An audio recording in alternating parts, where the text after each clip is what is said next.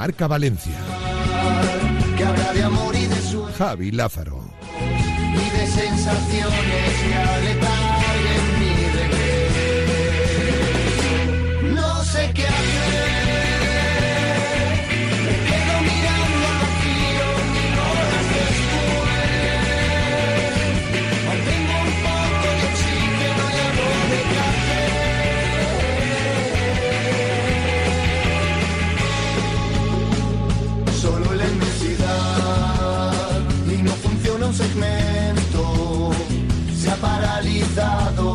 sensor de movimiento. Intento respirar, se ahoga en mi esfuerzo. El frío aumenta y se congelan mis qué. Saludos, hola, ¿qué tal? Buenas tardes, sean bienvenidos, bienvenidas a esta nueva edición de Directo Marca Valencia. Estamos a lunes, es 26 de febrero de 2024, una y siete minutos de la tarde, desde ahora y hasta las 3. Llega el momento para el deporte valenciano, la sintonía de Radio Marca en lunes, que obviamente sigue siendo todavía un poquito diferente, ¿eh? no nos vamos a engañar, obviamente cuando cerrábamos la pasada semana este programa deportivo valenciano, lo hacíamos el pasado viernes, envueltos obviamente en un momento pues eh, especialmente relevante, importante y para el recuerdo ¿eh? de toda la ciudad de Valencia, obviamente con todo lo sucedido el pasado jueves por la tarde en adelante en el barrio de Campanar y con todas las consecuencias que ha tenido para la ciudad, desde los días de luto hasta obviamente la pérdida de 10 valencianos o de 10 personas que en definitiva eh, vivían en Valencia y que han llegado hasta el fondo, hasta lo más profundo de nuestros corazones en el recuerdo de todo lo que ha pasado en los últimos días, y esa es la realidad, donde no vamos a querer extendernos demasiado, po- porque ya sabemos que, que creo que el dolor que se ha generado en las últimas semanas, perdón, en los últimos, en los últimos días eh, al respecto de todo eso, ya creo que nos ha llevado a todos a entender lo sucedido. Creo que ahora mismo lo que toca es intentar asumirlo, aceptarlo y mirar al futuro, y mirar al frente y sobre todo intentar que la normalidad vuelva a nuestras vidas, dejando obviamente siempre el recuerdo para los que se marcharon, para los que ya no están con nosotros y, obviamente el agradecimiento a los que permitieron y permiten a día de hoy que la vuelta a la normalidad pueda ser lo más rápido posible. Para muchos será algo más rápida, para unos pocos será mucho más lenta. A los que más cerca les afecta todo lo que ha sucedido, desde luego no es una cuestión que se vaya a pasar en un plazo corto de tiempo. Desde luego que no, y se entiende, es normal. Y desde aquí lo que queremos es mandar el abrazo más grande, porque yo creo que ahora no nos queda otra que seguir apoyando con el paso de las semanas, de los días, eh, a todos aquellos a los que, estando cerca de nosotros, puedan haberse sentido afectados por, por toda esta tragedia que ha llegado en nuestras vidas en los últimos días. Así que desde aquí, obviamente, el recuerdo para los definitivamente ¿eh? Eh, que nos han dejado y se han marchado, los fallecidos, y obviamente el recuerdo también para todos sus allegados, familias, amigos, vecinos, y en definitiva todos aquellos que todavía obviamente siguen eh, sufriendo las consecuencias de un incendio atroz y que obviamente quedará para la historia de la ciudad y para el recuerdo de todos nosotros. Así que obviamente el inicio de este programa de esta semana todavía tiene que ser con la mirada eh, y con el recuerdo puesto obviamente en quien ya no está. A partir de ahí, nuestro deber, creemos, y a partir de ahí así lo entendemos, es la obligación, creo, un poco dentro de este programa y nuestra labor que tenemos que hacer aquí a diario y que arranca ya con la semana con este lunes tiene que ser la mirada al frente y, obviamente intentando bueno pues volver un poquito a la normalidad poco a poco por la parte que nos toca los que aquí seguimos eh, claro que sí y además para intentar ayudar sobre todo a aquellos que buscan eso normalidad después de momentos tan diferentes y obviamente eh, tan desagradables como hemos vivido en los últimos tiempos. Así que a partir de ahora una y diez obviamente intentamos mirar al mundo del deporte que eso es lo que nos junta aquí y que habitualmente es lo que nos gusta. Y así lo vamos a hacer, como hacemos cada día, con Pascual Zamora en el control técnico y publicitario, con Luis Cortés y con Noel Royer en el trabajo de producción y redacción, arrancando el lunes este programa deportivo valenciano que te va a llevar hasta las 3 de la tarde. Ya lo sabéis que es lunes y los lunes siempre tenemos un espacio un poquito más amplio para el deporte valenciano, porque ya sabéis que es la excepción que nos gusta los lunes sin ataduras. A partir de las 3 ya lo sabéis que Pedro Monata y Alex Alfaro, eh, eh, por supuesto, os van a contar más información del deporte valenciano. De 1 a 3 directo Marca Valencia, de 3 a 4 la ampliación, por supuesto, en el FM de Sin Ataduras. En un programa de hoy en eh, clave deportiva en la que vamos a hablar de muchas cosas. Por supuesto que sí, porque hasta las 3 vamos a analizar eh, lo que está pasando en el deporte valenciano. En el Valencia ya lo sabéis que se aplazó el partido ante Granada, que de entrada toda punta va a ser la primera semana del mes de abril. ¿eh? Incluso se está apuntando la opción de poder jugarse ese partido el 4 de abril. Vamos a ver si definitivamente, es verdad que falta la oficialidad, pero todo va encaminado a que así sea. vamos a contarte hoy varias cosas. Eh, en primer lugar, el día a día del Valencia. Cómo ha sido el fin de semana y sobre todo cómo están los hombres de baraja. Le vamos a preguntar a Luis Cortés cómo está siendo el trabajo en Paterna, porque además trae muy buenas noticias. Y cuando decimos buenas noticias a nivel de enfermería, hoy podríamos decir que es muy difícil traer mejores noticias. Y creo que con ello ya damos el gran titular. Luego, de verdad que hay algunos efectivos que necesitan más trabajo, más adaptación, más. Pero difícil contar mejores noticias cuando un entrenador cuenta con prácticamente toda su plantilla. Así que por ahí, por ahí va a empezar la información deportiva que tiene que ver con el Valencia Club de Fútbol. Tenemos que hablar, por cierto, luego lo haremos de un fichaje para el Mestalla. Pero quiero preguntarte a ti, que estás escuchando la radio ahora mismo, si tienes claro lo que tiene que ver con la competición europea de la próxima temporada. Lo digo porque eh, hay formatos que cambian en las competiciones y eso seguramente a día de hoy es un poquito más irrelevante para nosotros. Pero yo estoy convencido que muchos de vosotros sabéis y sois conscientes de que existe la posibilidad, no es tan fácil, pero existe la posibilidad de que en España, en la Liga Española de Fútbol, la próxima temporada participen en las competiciones europeas ocho equipos. Eso se puede dar. La pregunta que os hago directamente es, ¿vosotros sabéis qué tiene que pasar para que vayan ocho equipos a Europa? Ya lo sé que la respuesta sencilla es que los equipos españoles lo tienen que hacer muy bien. Pero ¿cómo de cerca o de lejos estamos de que España vaya a tener el año que viene ocho equipos? Hoy no lo vamos a preguntar en este programa. Porque más allá de que no queramos volvernos demasiado locos con si el Valencia podrá estar el año que viene en Europa o no, a mí me parece muy interesante conocer, por lo menos entre todos, que sepamos cómo se tiene que gestar o cómo se tienen que dar las cosas para que se dé esa octava plaza. Así que hoy te lo queremos contar, claro que sí también. Mirando un poquito al futuro, porque por lo menos yo creo que lo importante del juego es saberse las reglas. Si no sabemos las reglas del juego, pues igual podemos soñar más o menos. Pero vamos a aprender las reglas y luego veremos si el Valencia está muy lejos o muy cerca de poder llegar a, ese objetivo. Que para mí de momento está lejos, pero, pero bueno, por lo menos tengamos la información. Y luego a partir de ahí, pues ya vemos qué pasa. Hoy queremos hablar de eh, muchas cosas. hay cosas que no hay mm, demasiada nueva información, como por ejemplo todo lo que tiene que ver con el nuevo Mestalla, del que ya hablamos la pasada semana, o por ejemplo la visita de Real Madrid. Pero son buenos temas para tratar hoy el tiempo de nuestro gabinete marca, como cada lunes, hoy con Fernando Álvarez, con David Blay y con Jorge Segura. Hoy nos vamos a preguntar, al margen de el Mundial y el nuevo Mestalla, que obviamente quedan muchas cosas de las que hablar respecto a lo que ya hablamos la pasada semana después de esa reunión de urbanismo, etcétera. Eh, nos tenemos que preguntar el mare un poquito que se empieza a generar ya con el caso Vinicius. Hay que estar preparado para lo que viene. Hay que ser conscientes de lo que viene.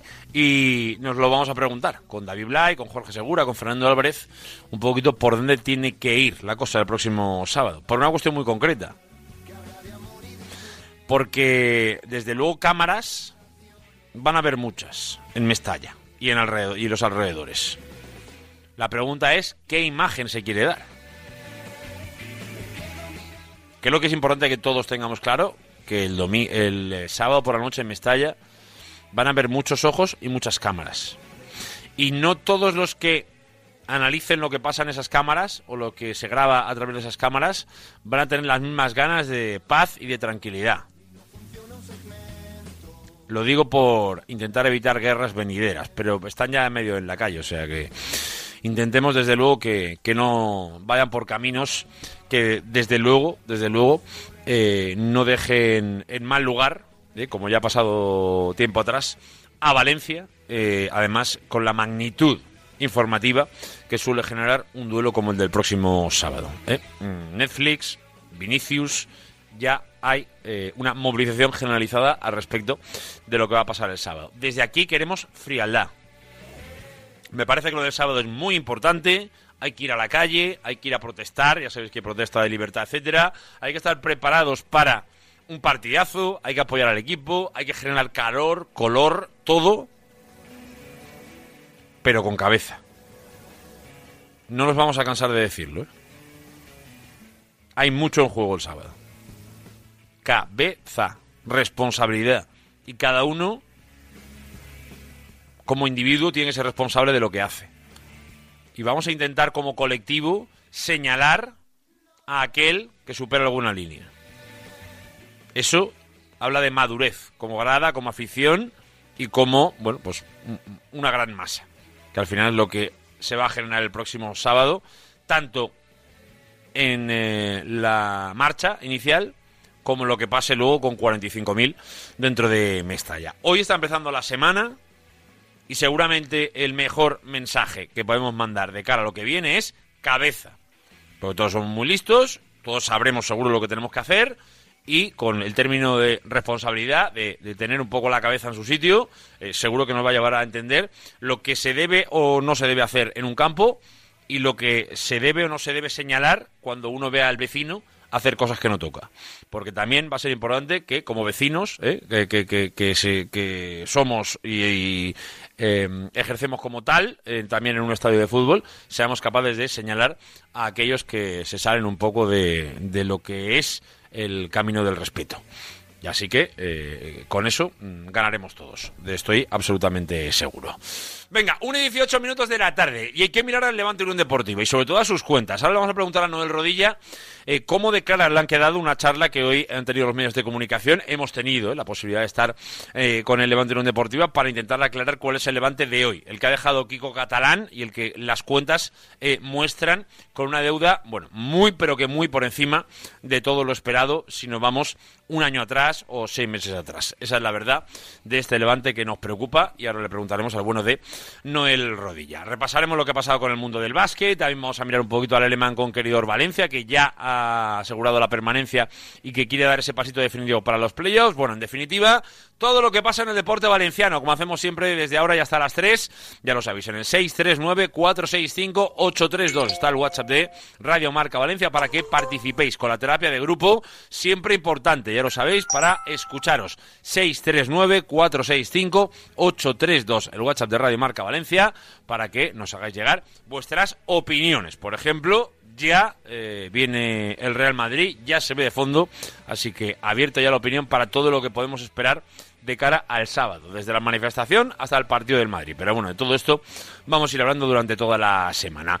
Una y 19 minutos de la tarde, Pascual Zoma en el control técnico y publicitario, Luis Cortés, Noel Rodilla en el trabajo de producción y de redacción. Acompáñanos que hasta las 3 esto es Directo Marca Valencia.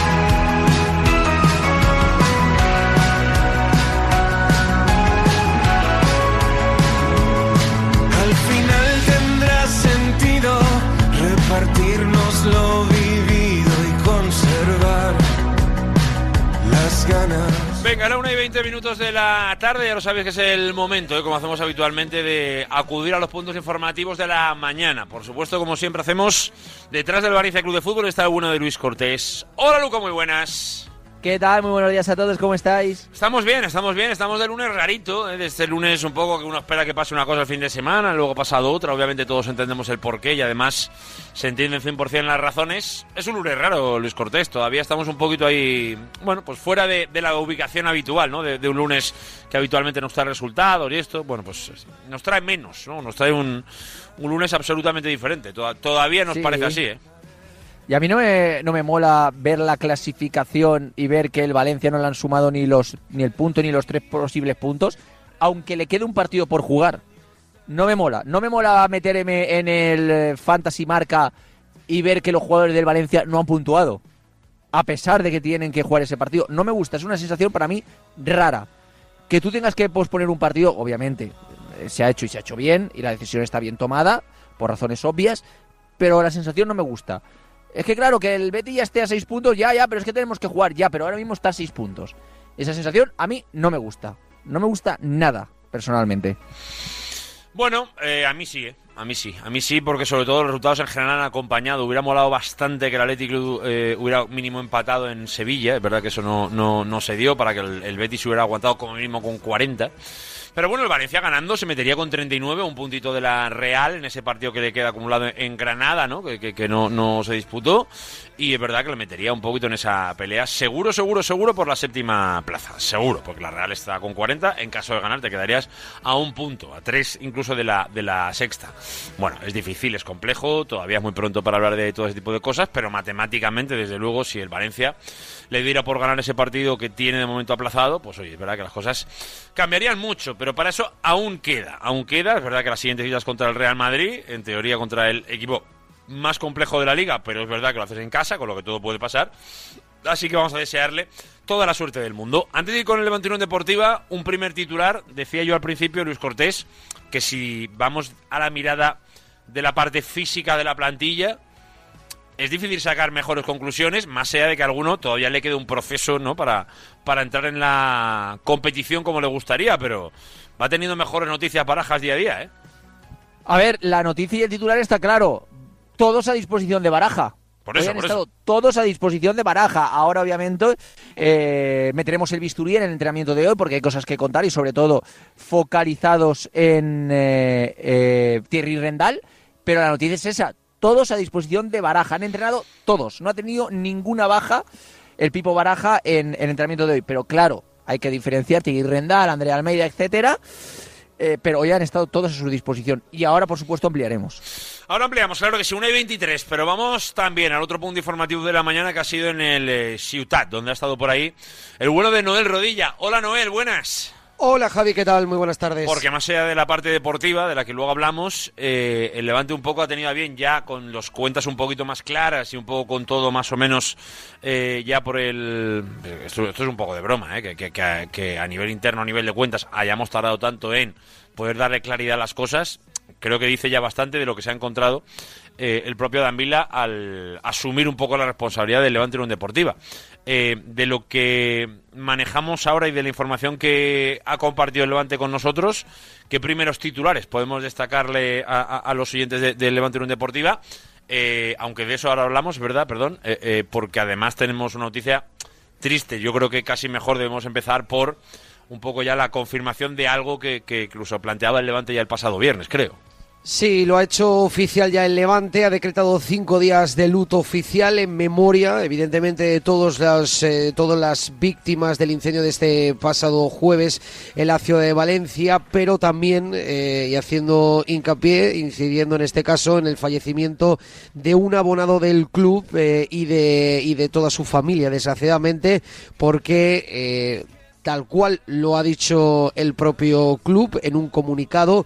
eh, Pablo Sánchez, el presidente, ha podido hablar con los padres de Ramón Ferrer, eh, accionista del Levante ya durante muchos años, y de su nieto Víctor Ferrer, que como digo, fallecieron este pasado jueves en el incendio eh, de- de- de Valencia y que el Levante ha decretado cinco días de luto en señal de duelo, en lo que la actividad del club se va a reducir solamente a lo profesional y a lo deportivo. Lo respetamos, tanto que sí, esos cinco días de lutos de Le- Levante Unión Deportiva, obviamente en memoria de las víctimas del incendio y sobre todo por esos granotas que se han quedado en el camino y que obviamente pues hoy nos hacen otra vez que los pelos se lo vuelvan a poner de punta, pero eh, desde luego descansen en paz y, y el recuerdo de, de todo el deporte valenciano y de toda la sociedad valenciana en especial y más después de haberlo hecho así públicamente también del Levante Unión Deportiva. Descansen en paz eh, y ese recuerdo siempre para, para todos. 1 y 26 ya. Eh, ¿Y en lo económico qué? Ese informe eh, un poco que os ha presentado el Levante, mm, ¿qué primeras conclusiones has sacado, Noel? Unas primeras conclusiones, Javi, es que el Levante cierra el ejercicio económico de la 22-23 con unas pérdidas de 6 millones de euros. Eh, eh, mantiene en este caso una deuda de 107 millones de euros.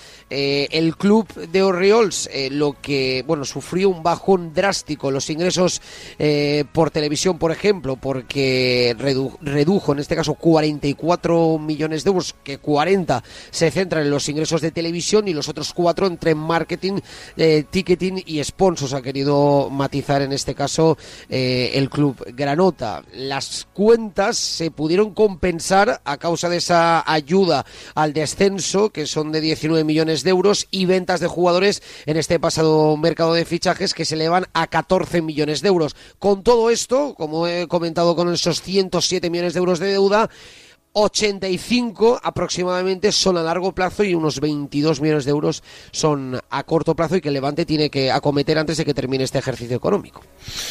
Son eh, cuentas eh, que nos suenan a equipo de mitad tabla para arriba de primera división.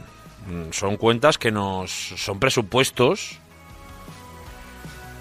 necesariamente para, para, para asumir una deuda de este tipo, eh, bueno, pues eh, que, que- sería de equipo que habitualmente entra en Europa League, que, que- va un poco bromeando con la Liga de Campeones. El Levante hoy genera en un equipo de segunda división y debe 107 millones de euros. ¿eh? Esa es la gravedad de- de- de- del momento en el que está el Levante en un deportivo. Y... Eh, Ja- Javi, a mí, eh, ante lo que acabas de decir ahora mismo, eh, esta mañana, como has comentado, en los diferentes medios de comunicación hemos estado en una charla eh, escuchando al director financiero del Levante, Diego Naises. Bueno, pues ha explicado, porque le han hecho como un símil, en qué situación el Levante se encuentra si fuera un enfermo en un hospital. Eh, bueno, ya ha dicho que está en planta, que ya ha superado la situación crítica, es decir, que ya podría, ya, ha salido de la UCI, ¿no? Eh, eh, y que el club está estabilizado pese a que tiene una deuda de 107 millones de euros. Hombre, cuesta entenderlo, como tú lo acabas de comentar. Claro, si estuviera en primera división sería una cosa completamente diferente. Pero estando en segunda división, tener una deuda de 107 millones de euros y decir que el club está estabilizado, hombre, la verdad es que, no sé, yo no me lo creo mucho. Hombre, a ver, esto está, eso se explica, entre, no voy a decir sencillo, pero se explica eh, eh, en, en los plazos de la devolución de la deuda. Y es verdad que cuando uno explica... Claro, claro. que Si, si te- si está más o menos un poco por lo que ya he, ido un poco conociendo y incluso yo creo que en parte hemos contado en este programa, el, el gran grueso es, es- es a largo plazo. Pero el largo plazo, eh, para ir un poco recuperando, y esto luego lo tratamos al final del programa, tiene que ver con que eh, hay una estabilidad. En primer lugar, ha hablado el señor Dambila de tres años. Creo que ahora mismo están ya en una planificación de entre tres y cinco de poder estar en segunda división. Pero cuanto antes el equipo dé pasos hacia aumentar los ingresos, más fácil será que todo esto se pueda devolver. Si no, vendrán las complicaciones. Y ahora ya no aprieta tanto la corbata por la inyección económica que se ha hecho. Si no, la corbata todavía eh, estaría impidiendo el, el paso de- de- del oxígeno. ¿eh? Estaría ahí, estaríamos ahí pasándolo mal, ¿eh? pero menos mal que, que el señor Danvila eh, ya ha hecho por lo menos esa primera inyección de, de capital suficiente para mm, a- abordar el cortísimo plazo. Luego ya veremos qué pasa con el medio y con el, y con el largo. En lo deportivo nos dejamos algún detallito importante del, equipo de, Felipe, a la espera un poco de que venga, por ejemplo, la cita de Oviedo. Sí, bueno, que el equipo ya, ya en este caso ya va a preparar el partido este próximo fin de semana, el sábado, ante el Real Oviedo, que también se prevé un desplazamiento largo como el de hace 15 días a Ferrol. No es, eh, el- no está situado el- eh, geográficamente en el mismo lugar, por lo tanto no tiene tanta complejidad como viajar a Malata, pero que también va a ser un viaje complicado y que el próximo jueves jueves, insisto, jueves no viernes, es decir, en un día antes de- del partido, escucharemos por primera vez a Felipe Miambres, pero solo hablando primeramente del partido. Eh, es decir, no va a haber, eh, entre comillas, una presentación o nos van a, esclarecer algo en asuntos de, de- de, bueno, de- del futuro en el banquillo, que por cierto, Javi, también se ha hablado en esta reunión si el Levante tiene capacidad económica de poder eh, fichar, eh, por ejemplo, a un entrenador. Ha dicho que sí que tiene, pero que es mínimo y que los eh, y que los puntos, el ritmo de eh, a nivel económico lo marca la liga. Por lo tanto, Levante en este caso no tiene mucha maniobra para poder afrontar absolutamente algo en eh, fichajes o en este caso un nuevo entrenador. Lo vamos a ver, lo contaremos conforme vayan pasando los días. Eh, no sé si hemos dicho la fecha de la Junta, que a lo mejor me lo he comido, pero no, no No, quiero... lo sé. 26 de marzo, es Venga. decir, martes santo a las 6 de la tarde en el complejo deportivo de la Pechina. Junta de Accionistas del Levante que llega tres meses tarde, pero bueno, por lo menos ya tenemos fecha. 26 de marzo ya de forma oficial para los accionistas. Es el, es el martes santo, que en Valencia es, es laborable, con lo cual por lo menos todo el que quiera ir de normal podrá, podrá asistir. eh, obviamente si, si por hora le, le viene bien. Así que esa es la fecha marcada, 26 de marzo. Venga, eh, Noel Rodilla, como de baloncesto vamos tranquilitos. Victoria de las chicas el, el otro día y un poco a la espera de, del Uni Girona y que llegue ya los chicos Euroliga el jueves, ¿no? Que creo que ya empezamos Sí. con Bolonia. Sí, este jueves ante Bolonia en una nueva jornada de la Euroliga y como tú has dicho, victoria importante ante Estudiantes 59 a 64 y por cierto, derrota de Zaragoza ante Perfumerías Avenida, por lo tanto ahora mismo Valencia Basket tan solo tiene a un rival directo, es decir, Perfumerías Avenida, a tan solo un punto, es decir, a tan solo una victoria y ya preparó importante el partido de este próximo fin de semana ante Unigirona. Gracias, Noel. Un abrazo. Venga, una y 32. Vamos a hacer una paradita rapidísima, porque a vuelta de ya sabéis que nos quedamos en paterna, porque tenemos que contar muchas cosas. Vamos a intentar mirar al deporte, de verdad. ¿eh? Ya sé que todavía estamos todos con el cuerpo así un poquito medio aquí, medio allí, pero esto es Radio Marca. Y aunque es Valencia, y sabemos que Valencia hoy sigue todavía estando así un poquito gris ¿eh? en ese sentido, eh, nuestro objetivo, nuestra intención es seguir hacia adelante. Así que, si queréis, nos podéis acompañar. Nos dais la mano y vamos hacia adelante. Venga, una y 32. Hacemos una pausita. A vuelta de ella, eh, que si Thierry, que si Diego López, que cómo está la plantilla. Y luego te lo pregunto otra vez, porque te voy a dar la respuesta. ¿Tú sabes cómo va el octavo a Europa? ¿No lo sabes? Te lo cuento ahora. Acompáñanos. Venga, venga, quédate, quédate, quédate, quédate, que te lo cuento. Me gustan los coches. ¿Te gustan los coches? ¿Eres un amante del motor? Vuelve el espectáculo más radical. Vuelve la Ball Race al circuito de Valencia. No te pierdas del 8 al 10 de marzo los coches más extremos de drift. El Campeonato de España de Camiones. Además, exposiciones, conciertos, gincana drift y feria para niños. Entradas gratis hasta los 12 años. Infórmate y compra tus entradas en bolrace.com. Imagina que el universo digital es un espacio con muchas puertas y que cada puerta que abres te acerca más a tus hijos. ¿Cuántas abrirías?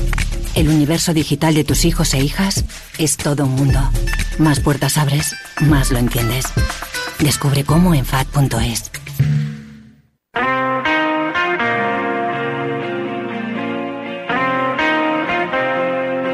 Estás escuchando Directo Marca Valencia con Javi Lázaro.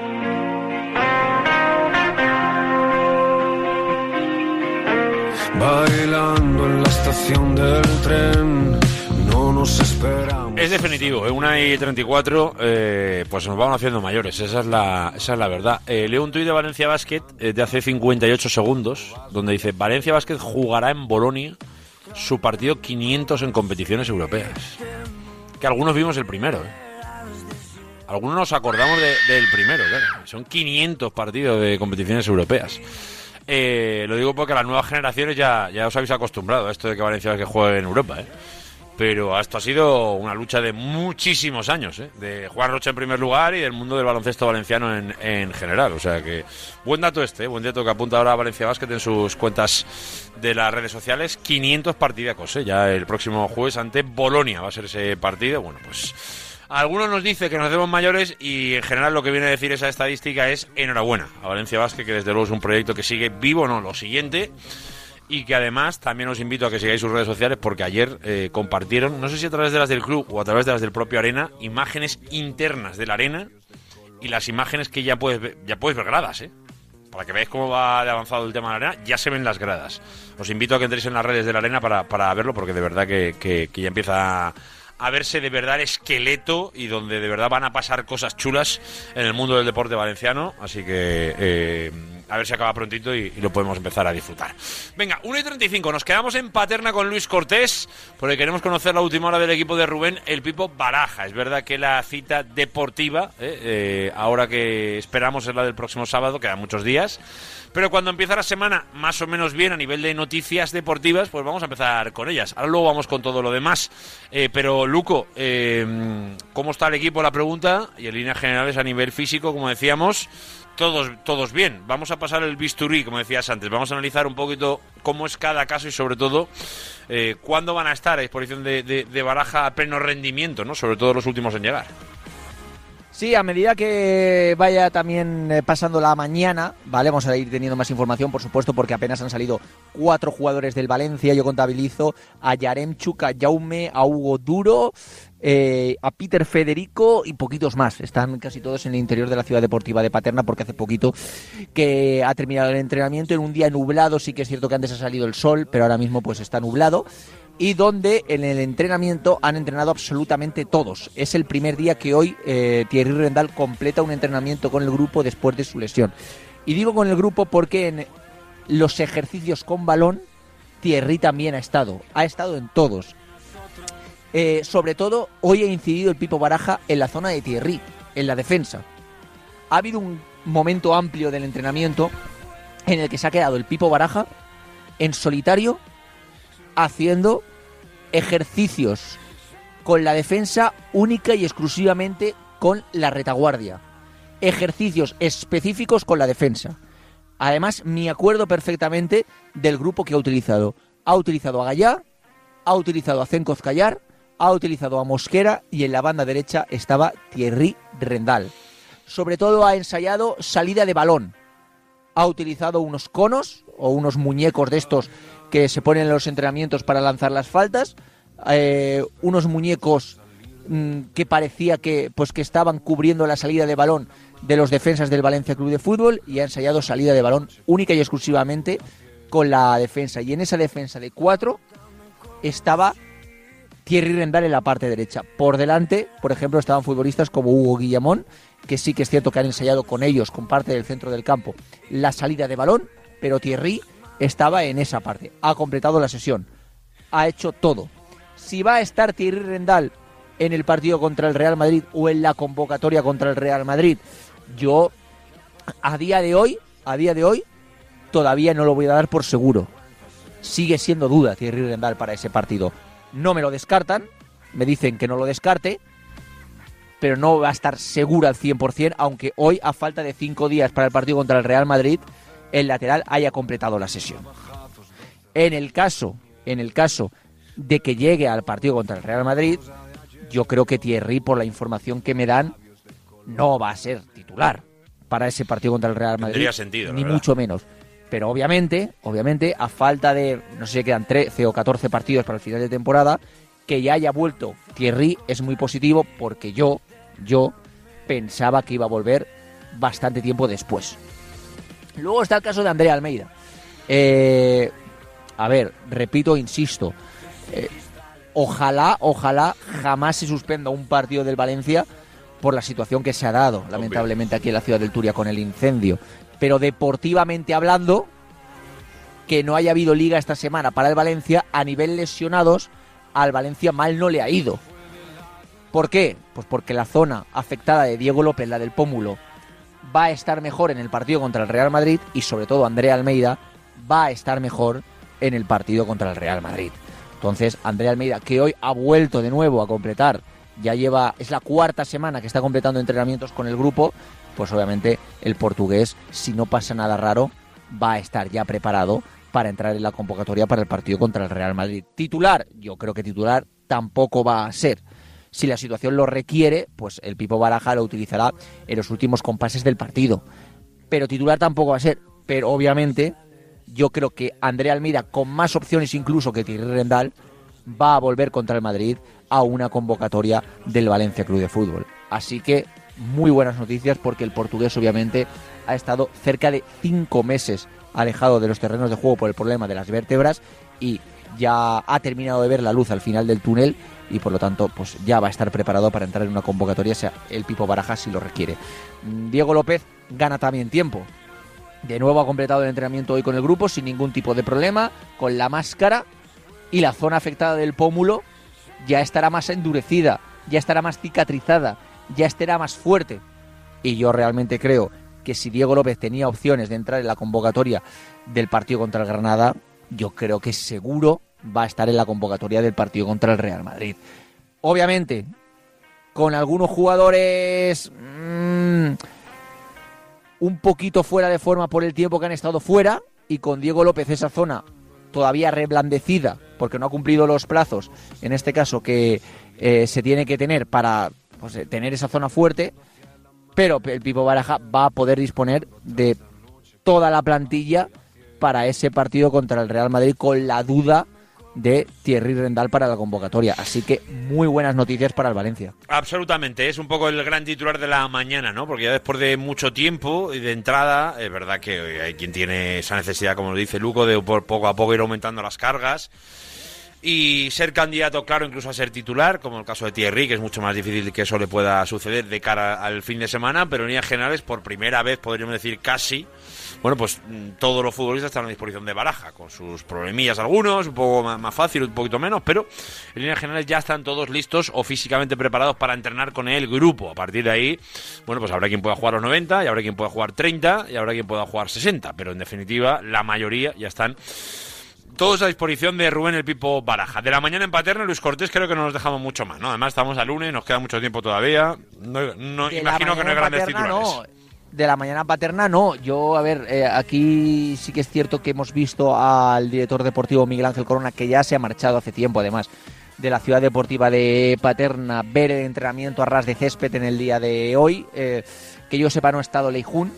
Eh, y, y poquito más aquí en la ciudad deportiva de Paterna. Venga, pues eh, después de fin de semana, lo, que hemos visto en la liga es que, eh, obviamente, el descanso de- del Valencia, por la razón que ya hablábamos al principio y que tampoco hace falta que estemos recordando durante todo el programa, lo que sí que nos dejan este lunes, a, a falta obviamente de un partido que es de esta noche, que es el del Girona frente al Rayo Vallecano, nos deja una clasificación donde el Valencia, a día de hoy es noveno, tiene 36 puntos, empatado con Las Palmas, que es octavo, es verdad que en este caso igualado a puntos, a 4 de la Real y a, en este caso, 6 del Real Betis Balompié. O sea que hay eh, una distancia relativamente accesible, teniendo en cuenta que de momento estamos en la jornada 26 y que quedan para el Valencia no 12, sino 13 jornadas por delante. Así que muchas opciones, opciones que además no sabemos hasta dónde nos van a llevar, porque esta semana se define la Copa se define por lo menos la final de Copa. Vamos a ver exactamente qué pasa con el Mallorca.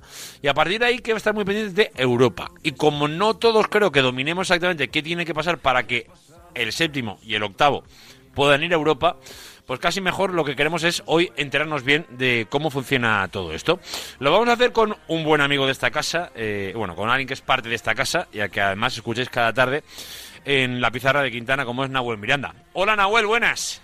¿Qué tal? Buenas tardes. Eh, ya que eres el hombre ¿eh? de, de, eh, todo lo que pasa eh, cada jueves, por ejemplo, en marcador europeo, y que además vais haciendo vuestras cuentas y, y a diario un poquito vais moviendo en la pizarra de Quintana un poco cómo va la liga, pues casi que era, el, yo creo, la mejor ventanilla a la que tocar.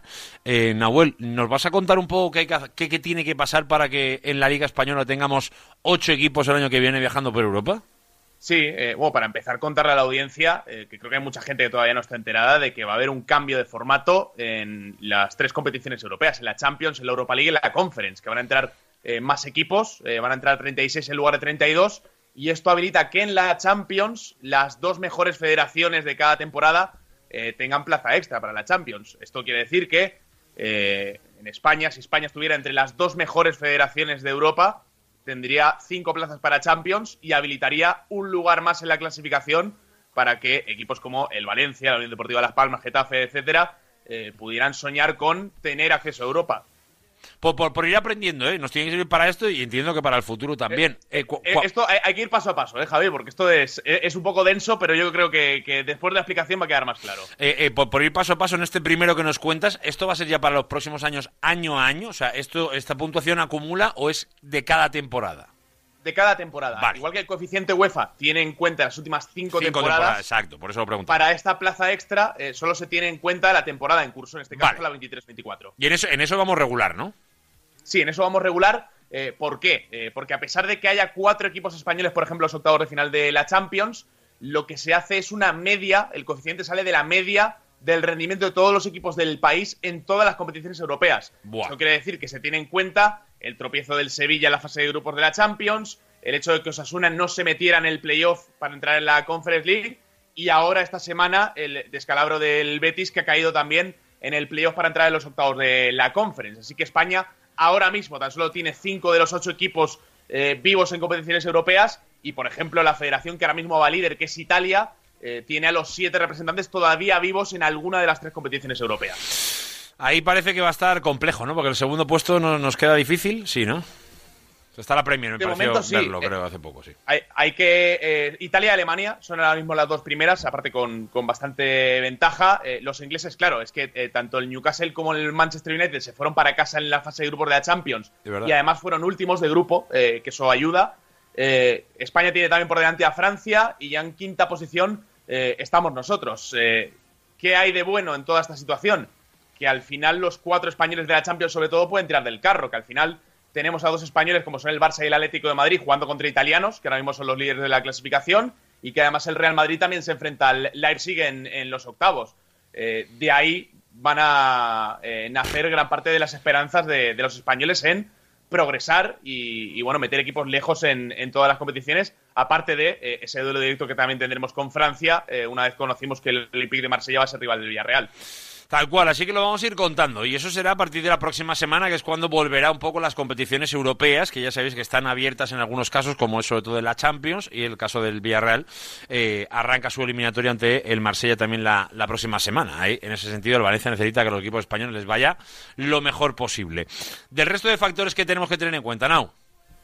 Bueno, todo esto obedece una serie de puntuaciones, eh, ayuda a todos los equipos españoles a meterse en las fases de grupo eh, y luego ganar partidos eh, por separado eh, dentro de las eliminatorias. No, no, entra tanto en el factor de si un equipo pasa de ronda o no, sino en el resultado concreto de cada partido. Ah, por ejemplo, ganar un partido de octavos de final de, de la Champions eh, daría, eh, dos, daría perdón, un punto, eh, que esto se iría sumando al, al global. Por ejemplo, ganar el grupo de la Europa League, que es algo que, por ejemplo, hizo el Villarreal, da cuatro puntos, eh, que so- son bastantes. Y sobre todo lo que ayuda, por tenerlo en cuenta y por simplificarlo de cara al oyente, es eh, hacer como hizo Italia el año pasado. eh, que si recordáis, eh, Italia tuvo finalistas en las tres competiciones europeas, tanto en la Conference como en la Europa League y en la Champions. Llegar lejos es lo que, lo que más contribu- contribuye a que el coeficiente sea lo más alto posible.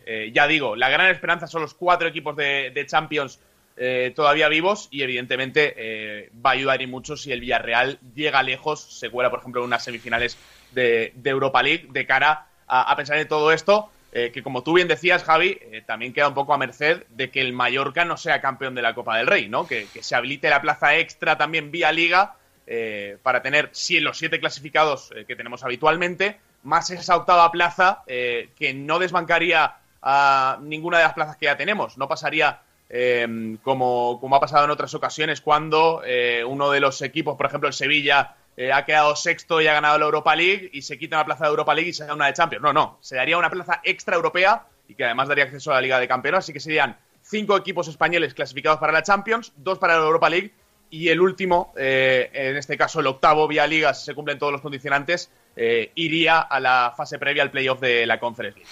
Básicamente quedan vivos en Copa Atlético, Athletic y Real Sociedad, además del Mallorca. Eh, obviamente manteniendo la situación en la que estamos ahora mismo, que por ejemplo el Atlético es cuarto, el Atlético es quinto y la Real es séptima, eh, en caso de que se diera, obviamente, que los resultados son buenos en Europa, el quinto va a Champions y cualquiera de estos tres eh, son campeones de Copa, eh, se proclama campeón de Copa, el Mallorca obviamente no, eh, el sí que generaría que el octavo vaya a Europa. Eh, es relativamente sencillo, eh, lo- otra cosa es que se dé, pero, pero- pero en el fondo lo, lo- lo que hay que estar atento es ir actualizando. no voy a decir semana a semana, pero conforme vayan acabando las eliminatorias, a ese ranking que se va actualizando now y que y a ver dónde pone a España. Si España se va ubicando arriba, pues igual el tramo final de temporada podemos tener la opción de que de que vayan ocho a Europa, obviamente pendientes de lo que haga el, el Mallorca. Es tan sencillo como eso, ¿no? Yo creo que a la gente más o menos es, Sí. es fácil de entender. Sí, yo diría que ahora mismo es improbable, eh, que lo normal es que España no sea una de las Claro. dos federaciones eh, que se lleve la plaza extra, pero bueno, hay que eh, estar con los equipos españoles y sobre todo también eh, ir con los rivales flojos, ¿no? De las cinco grandes, las otras cinco grandes ligas, las otras cuatro, digamos, eh, que vayan cayendo lo antes posible, ¿no? Hombre, si el Copenhague se pudiera cargar al Manchester City, eh, miel sobre hojuelas, ¿no? Claro, claro. pero parece bastante complicado. Pero es el tipo de resultado que nos interesa. Y, y bueno, de cara a soñar con esa Conference League, eh, déjame decirte, Javi, eh, el año que viene la final en eh, Polonia, en el mu- municipal de Breslavia, o Wrocław, como, como se dice en, polaco, que es gran destino de, Erasmus. Y además nos olvidamos ya de la fase de grupos normal de cuatro equipos, pasar los dos primeros y demás. Se hace una liguilla con 36 equipos, todos en la misma liga, y, y cada equipo que participa en compe- competiciones europeas jugará cuatro partidos en casa, cuatro partidos fuera, pero los ocho partidos van a ser frente a, rivales diferentes y al final eh, los equipos que queden entre los... eh, bueno, del primero al octavo se meten directamente en octavos de final y del noveno al vigésimo cuarto jugarían una ronda de playoff antes de entrar en octavos. Cambia bastante la película de las competiciones europeas el año que viene, así que, eh, bueno, estaría bien, ¿no? Ser el Valencia estrenarte, eh, por ejemplo, en una Conference League y tener también ese aliciente del de, el nuevo tipo de competición continental que vamos a tener. Todavía me cuesta un poco verlo, ¿eh? todavía, todavía. Pero bueno, es verdad que si llegaran ocho, no sé, no sé, no sé. Eh, os lo pregunto, antes de acabar con este tema, eh, basta, lo, lo explico al principio, pero para aquel que se engancha ahora, no es que pensemos que el Valencia eh, vaya a ir a Europa. Pero es obvio que nos interesa saber si el octavo puede ir y cómo, ¿no? Eh, eh, ¿Qué tiene que pasar para, para que eso suceda? Y eso es lo que nos acaba de contar Nahuel Miranda. A partir de ahí, teniendo la información en la mano, pues oye, cada uno puede especular más o menos si lo ve entre los ocho mejores o no, o si puede acabar ahí o no. Eh, os lo pregunto a los dos. Empiezo contigo, Luco, que, que eres el optimista. ¿Te da por pensar que es posible o no? A ver, el Valencia va a estar en la pelea porque se ha ganado el derecho de estar en la pelea. Mm, eh, si va el octavo, yo creo que tiene muchas opciones el Valencia de ir a Europa. Si no va el octavo, a ver, eh, yo creo que sería un milagro de baraja viendo y todo el mercado de fichajes de invierno que ha tenido el Betis y que ha tenido la Real Sociedad y que ha tenido el Valencia. ¿Con Rafa Mir hubiera tenido más opciones de Europa? Yo creo que sí. Yo creo que sí. Pero claro, es que uno ha fichado a Chimi Ávila, Pablo Fornals y Bacambú, el otro ha fichado a Seraldo Becker y a Javi Galán, y tú has fichado, con todos los respetos del mundo, eh, a Peter Federico, que no está ahora mismo a nivel fichaje a la altura de un Seraldo Becker. Entonces, claro, eh, complicado es.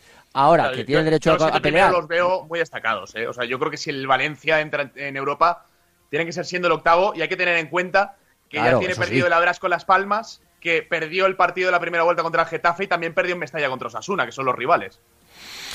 Pues yo creo que el rival no está tan lejos. Ha fichado a Guedes y sí, no, no, no, no, no creo que haya empezado a arrancar todavía, pero creo que tiene tiempo suficiente porque ahora el Villarreal lo veo a siete puntos. Por poco que empiece a reconectarse un poco. Ah, pero con un partido menos, ¿eh? Con un, par- hay- con Sí, un partido menos. ojalá no, ojalá no. Si no, yo yo O sea, a y el partido nadie, contra el pero- Granada y el partido contra el Granada. Y ¿sabes lo, lo bueno también? Que cuando vayas el 4 de abril a Granada, igual el Granada ya está defenestrado. Y eso le puede beneficiar al Valencia y mucho. Entonces, claro, no es lo mismo enfrentarte contra el Granada ahora, por poner algo de optimismo, ¿eh? Contra el Granada ahora, que el Granada va a ir con el cuchillo entre los dientes y viendo lo que está haciendo el Cádiz y todo, porque no ganan a nadie, eh, que ir el 5 de abril a Granada. Que igual cuando vayas a Granada, pues el pobre Granada, con todos los respetos del mundo, pues ya está casi casi O- tiritando. O igual no. Entonces, eh, cuando, cuando, llegue, Eh, Lázaro, cuando llegue ese día, es pues lo, ya, lo ya- ya veremos. discutíamos esto a principio de temporada que tú me decías, no, porque los en la segunda vuelta los de abajo empezarán a ganar tal. El 4 de abril el Granada va a estar defenestrado ya. Venga, pues Es- ojalá. Si- para, si para el si Valencia, vamos a hablar ahora de, que, de Granada, Cádiz o Almería van a poder ganar a alguien de aquí a final de temporada, oye, pues lo vamos a poder decir. Pero yo creo que no. Yo lo que pienso es que siempre están muertos, de momento no, no, no los veo muertos, ni a Granada y sobre todo al ¿Que Cádiz. Al Cádiz, eh, Yo no que, sé lo yo que lo que pasó ayer eh, cambia la vida, ¿eh?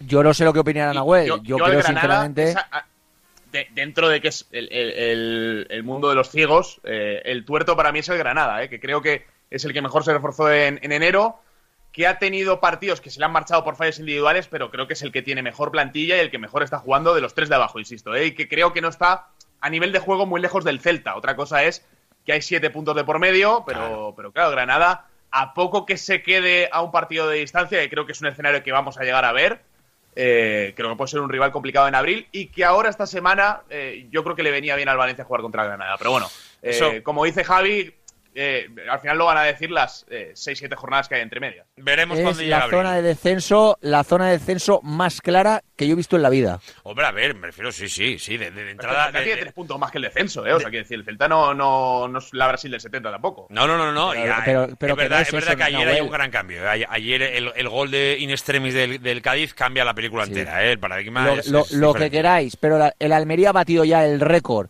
de equipo con, si- con más partidos sin ganar. El Cádiz, la última vez que ganó, yo creo que era en septiembre al Villarreal. Creo que era el 1 de septiembre. El, el- el último partido que ganó el Cádiz fue el 1 de septiembre contra el Villarreal, ¿eh? Ganó- el 1 de ese y la septiembre primera contra el jornada a la Villarreal. vez ha ganado el Cádiz. Son y el la- Granada ya ni te digo. O sea, para, es que para la aquel que no lo que ganaron, sepa, Almería 9, Granada 14, Cádiz 18, Celta 21. Es que claro, ayer, tres minutos antes de acabar el partido, era Celta 23, Cádiz 17. A 6, ¿eh? A 6. Y ahora está a 3. O sea, es que yo creo que en Cádiz hoy han amanecido con una ilusión renovada, creo, ¿eh? A pesar de empatar ayer. Pero es que ayer, eh, eh, 10 minutos antes, estaban en la lona. Con el 2-0 ya ni te cuento, vamos. Eh, pero, oye, está, eh, eh, eh, es el fútbol. Y yo creo que todavía hay vida ahí, ¿eh? No sé si a Granada le dará para, pero creo que de momento eh, no hay nadie muerto. En la Almería sí, en la Almería sí. Pero Granada y Cádiz creo que todavía sueñan con, con tener sus opciones. Pero bueno, veremos qué pasa. Eh, 1 y 56. Nau, te mando un abrazo muy grande. Gracias por ayudarnos con este tema. Abrazo grande, chao, chao. Hasta ahora, Nahuel Miranda, 1 y 56 del primer equipo, creo que poquito más que contarles de Paterna, ¿no? Luis Cortés. Nada, se ha marchado ya José Luis Gallá, también a otros futbolistas del Valencia Club de Fútbol, pero por ahora poquita normalidad y lo que hemos contado ya. Venga, antes de meternos en tiempo de gabinete marca, eh, como hemos cerrado ya un poco la información que tiene que ver con el, con el primer equipo, ahora luego en, tema, ya, ya os lo digo que eh, a nivel de gabinete, lo, lo anunciaba un poco al principio, pero para los que os engancháis ahora en torno a las 2 de la tarde, eh, no hay mucha novedad del caso Mestalla, ahora luego hablaremos de- del caso Mestalla y, el Mundial en tiempo de, gabinete, como vamos a hablar, por ejemplo, de este tema de Europa también, por supuesto, yo creo que es un tema de actualidad que hay que valorar ahí, pero antes de meternos en todo eso, eh, quiero que nos cuente Luis Cortés eh, un nuevo fichaje que ha hecho el Valencia, pero que es más para el filial que para el primer equipo. Bueno, es directamente para el filial. Luis Cortés, lo, lo contábamos el, el pasado sábado vía redes sociales, que además ya es un fichaje que está en Valencia. Sí, así es. Eh, la semana pasada ya, el eh, día que tú creo que, que estuviste de baja, no sé si fue el jueves, Miércoles. ¿vale? Ya hablamos... ¿Eh? Miércoles. Miércoles, miércoles. Ya hablamos de él en el programa, sobre todo porque nuestros compañeros del equipo francés habían dado una información de que el Valencia estaba cerca de cerrar el fichaje de Hugo Fernández, central de 16 años de la cantera de la Real Sociedad Hispano-Francés, este futbolista. Pues bien, el sábado conocimos y dimos eh, la noticia de que Hugo Fernández ya estaba en Valencia junto a su padre para firmar su nuevo contrato con el Valencia Club de Fútbol la gente dirá, pero ¿cómo la Real Sociedad puede en este caso dejar un jugador que se marche en plena temporada al Valencia? Eh, Corona, por cierto, acaba de volver a la Ciudad Deportiva de Paterna, el director deportivo, eh, que ya está aquí de nuevo. ¿Cómo eh, el Valencia puede fichar a un jugador de la cantera de la Real a mitad temporada? Este jugador no valdrá nada. na- Sí que podía, sí que podía, porque el Valencia le ha hecho contrato profesional y en la Real Sociedad no tenía contrato profesional ante esa situación, cuando tú le vas a hacer un contrato profesional a un canterano, tú puedes ficharlo en cualquier momento de la temporada. Entonces, nosotros pues contamos el sábado en nuestras redes sociales que Hugo Fernández ya estaba en Valencia y que iba a firmar con el Valencia y que había venido con, con su familia. Pues bien, eh, va a ser futbolista del Valencia Club de Fútbol para las próximas temporadas y sí que es cierto que nos cuentan que por la buena relación con los clubes y para que la Real pues eh, tampoco eh, robarle un jugador de forma tan descarada, sí que es cierto que le van a dar un derecho, unos derechos de porcentajes a la Real Sociedad de cara al futuro. Pero Hugo Fernández, 16 años, central, eh, va a tener dinámica de filial, pero yo creo que estará más con el División de Honor. Bueno, pues vamos a ver un poco cómo es este futbolista, porque al final lo que queremos es ver que estas pequeñas joyas, ¿no? que, el Valencia entiende que encuentra en el mercado y que se las trae, eh, eh, pues eh, tienen un futuro claro, o claro, o un futuro en el que poder eh, soñar y un presente que obviamente ha dado razones para ello. Por eso queremos hablar con alguien que le conoce bien, entrenador, es un exfutbolista del Mestalla, también de la Real Sociedad, y además lo ha visto y muchos, sobre todo en el fútbol base. Hablamos con Aquilino Charri. Hola, Aquilino, buenas. Hola, ¿qué hay, Mona? ¿Qué tal? ¿Cómo estás? Pues bien, bien, muy bien, escuchándoos un poco lo que hablabais sobre Hugo y así, nada, bien, interesante, buen jugador. Oye, ahora te pregunto por Hugo, pero antes, eh, eh, un poco buscando tu, tu, tu historia y tu unión con el, con el Valencia. Oye, debu- debutaste en primera. Ti- ti- Si el dato está mal, me corriges, ¿eh? Pero, pero por el dato que, que, que llega a encontrar tuyo es un partido en primera división que fue con el Valencia. Y fue, y fue contra el Lleida. ¿Es, es- es así el dato? Así es, sí, sí, sustituyendo a Mijatovic, Sí, además. te- O te sea lo iba a decir. Tengo, tengo muy, tengo muy buen recuerdo, sí. Empate a uno y, y sustituiste a Mijatovic ya en el último, al final, ¿no? En el 90 o por ahí, más o menos. Ah, sí, por ahí, sí, sí, al final, en los últimos minutos, sí. Sí, Marcó Pizzi ese día. Eh, está- estaba leyendo. sí, sí. sí. ¿Qué- qué- bueno, estuve qué- en dinámica del primer equipo, debuté y nada, y fui unas 7, 8 veces convocado, y nada, pero bien, tengo muy buen recuerdo. ¿Qué, recuerdo tienes de aquel equipo? Un poco, ¿qué, te sorprendió? ¿Qué- con bueno, me, me ha gustado leer que estabas con Pepe Serer, todo un fenómeno y comentarista de esta casa. Y aparte de ello, un poco, pues el equipo de aquellos años, ¿no? Que, que si Lugo Pérez, que si Pella Mijatovic, Arroyo y compañía, ¿no? Sí, sí, bueno, había jugadores muy, muy, muy, muy buenos y nada, y la dinámica fue pues, pues muy buena. Bueno, subimos varios de- del filial en dinámica del primer equipo durante toda esa temporada y bueno, unos cuantos debutamos y bueno, el recuerdo fue muy bueno, la experiencia, al final como niño quieres eh, debutar en primera división, aun siendo, habi- habiendo sido solo ese ratito, pero bueno, eso, eso te queda y haber estado con gente tan buena, pues bueno, pues eh, se, se recuerda como, con mucha gratitud. Es verdad, y eso es así, y además yo creo que Valencia es una plaza de esas que uno recuerda, ¿eh? sin duda se ha pasado por ahí, y más obviamente si es el caso como nuestro protagonista, que oye, eh, debutó en primera división, lo hizo en el Valencia, y lo hizo además, eh, bueno, pues en aquel equipo del año, ¿fue 92-93 o 93-94? Ahora mismo no, no- no lo tengo aquí, pero bueno. 92-93. Sí, ahí eh, eh, era un equipo que ya empezaba a coger eh, peso, ¿eh? Eh, eh, por- porque ya se, se notaba el crecimiento de aquel equipo, ¿eh? O sea que... eh, eh, Este año estábamos en Europa. Esa fue la fatídica noche. Bueno, esa fue el año ese fue el, el famoso la famosa parada de José Luis González Sí. al Depor y que ganó la Liga al Barça. Pues entonces, es la esa fue temporada. 93-94, entonces, porque fue, fue Pues en es mayo del 94. 93-94, sí. Sí, sí, sí. Eso es justo. Bueno, que te llamamos para conocer un poquito más a un- una joven promesa como es Hugo Fernández, que, que, que, que lo conoces bien y no, no sé un poquito qué, futuro le ves, co- cómo es como futbolista. A ver, yo le conozco bien básicamente porque ha jugado con mi hijo. Mi hijo también está en el mismo equipo que está Hugo. Y, y nada, la verdad que es un central sobrio, fuerte, eh, pocas contemplaciones y a mí, a mí la verdad que ha sido una grata sorpresa porque mi hijo ha firmado este año en la Real eh, y del año anterior le había visto algunos partidos, pero bueno, este año ha rendido a muy buen nivel hasta ahora y nada, es, es, es el típico central de toda la vida, que ahora todos los centrales tienen que ser buenísimos con el pie, con, bueno, con todo, pero Hugo, Hugo tiene muy buenas características, sobre todo porque es intimidador, fuerte, no se corta, no, muy, muy buen fichaje, la verdad. Eh, porque, porque, ¿qué es lo que más te gusta de él? Eh, eh, un poquito, ¿qué, qué, le puede hacer diferente? Porque al final es verdad que hoy, como tú dices, buscamos a centrales que lo tengan todo, que midan dos metros, pero que luego sean capaces de jugar con los pies, que, que, sa- que la saquen jugada, pero además sean rápidos. Sí. Eh, es difícil, es difícil tener to- to- todo eso. El que tiene todo eso, obviamente, luego se convierte en estrella. Eh, eh, ¿qué, qué, qué le destaca o qué es lo que más te gusta a ti? Pues mira, a mí de Hugo lo, lo que lo que más me gusta es eh, su concentración, pues está muy muy pendiente durante todo el partido pues de la marca, luego le va la marcha, le va- quiero decir que, que no se no se amilana con ninguno, es fuerte, intimida, luego sabe hacer lo que tiene que hacer, no se complica, o sea, la- las, las, las cosas que peor tiene no las enseña porque es inteligente y, y luego lo bueno que tiene pues pues lo saca porque porque es muy buen defensor. La verdad sobre todo es que muy buen defensor y muy intimidador. La verdad que es un, un chaval a mí la verdad que lleva una progresión buenísima hasta durante hasta ahora. Que lo ha firmado el Valencia. Yo eh, yo pensaba que la Real se lo iba a quedar la verdad. Eh, ¿Pero le, le- le ves perfil primera división a Hugo?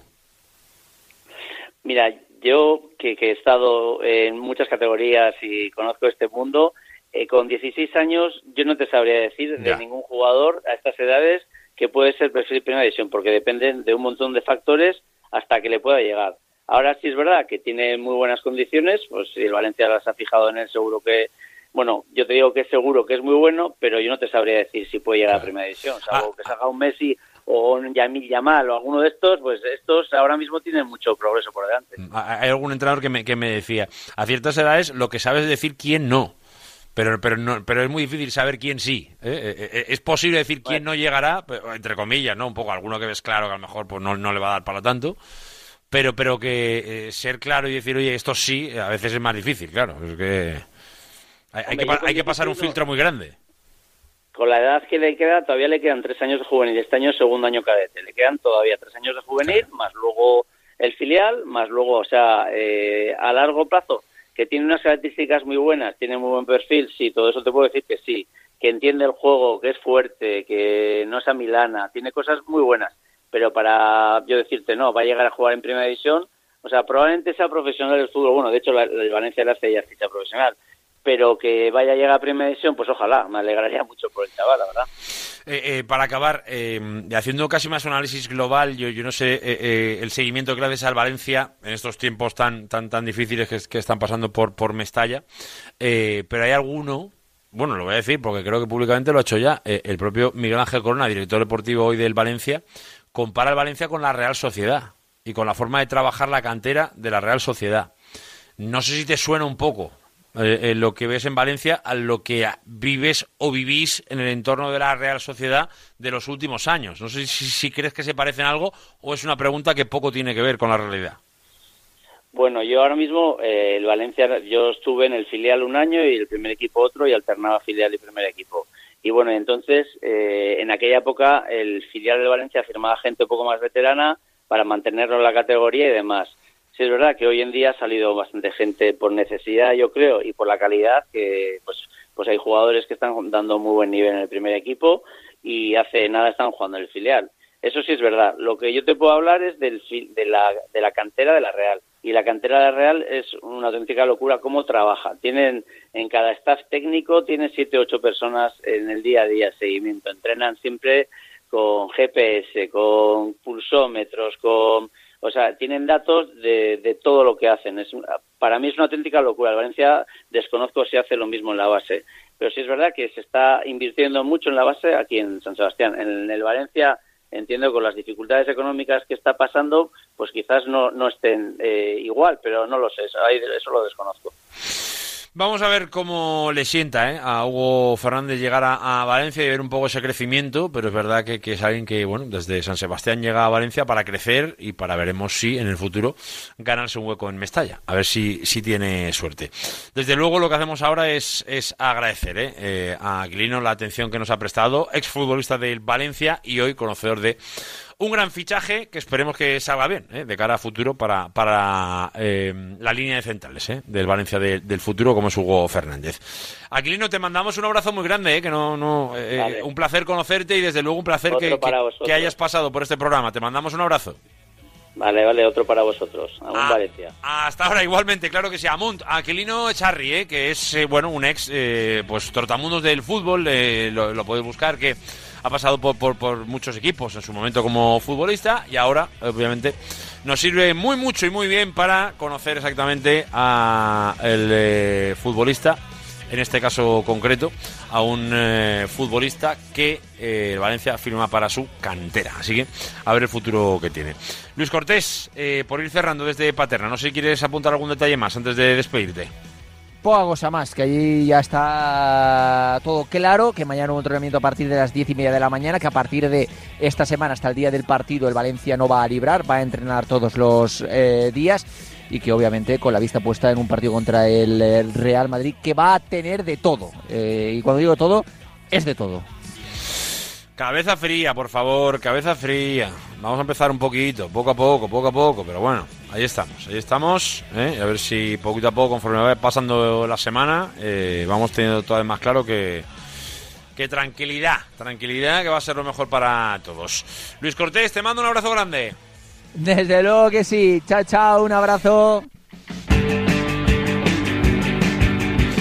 Venga, te pregunto claramente, ¿tienes un problema con tu seguro? ¿Necesitas asesora- asesoramiento con un siniestro o con tu peritación? Yo te, te voy a reconocer que es el momento de relajarse y llamar a los mejores profesionales, llamar a Barbera Peritaciones, con más de 30 años de experiencia y un gran equipo de profesionales especialistas. Ponte en manos de los que entienden de verdad. Además, si eres empresario, te hacen la valoración de activos para contratar la póliza con las garantías más adecuadas y ajustadas a tu empresa. Descubre todos sus servicios en barberaperit.com, en su web, y para cualquier duda puedes llamar a Barbera Peritaciones al 96 299 0020 96 299 0020. Ya lo sabes, como siempre, toda la información. Yo te recomiendo siempre que entres en www.barberaperit.com.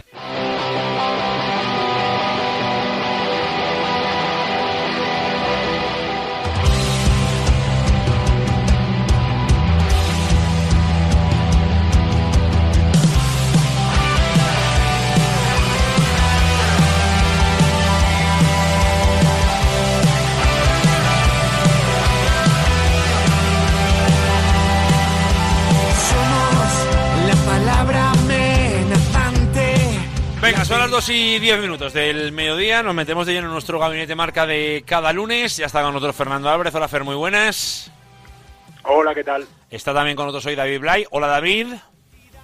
Buenas. Y también está con nosotros Jorge Segura. Hola, Jorge. Hola, ¿qué tal? Nuestros clásicos eh, de cada lunes, a los que, bueno, mm, venimos de, de tres días de luto en la ciudad, venimos de un momento un poco complicado, eh, como es evidente, ¿no? Con, con- el incendio de- de- del barrio de, Campanar, eh, que obviamente pues eh, se ha mezclado un poco con lo deportivo de los últimos días.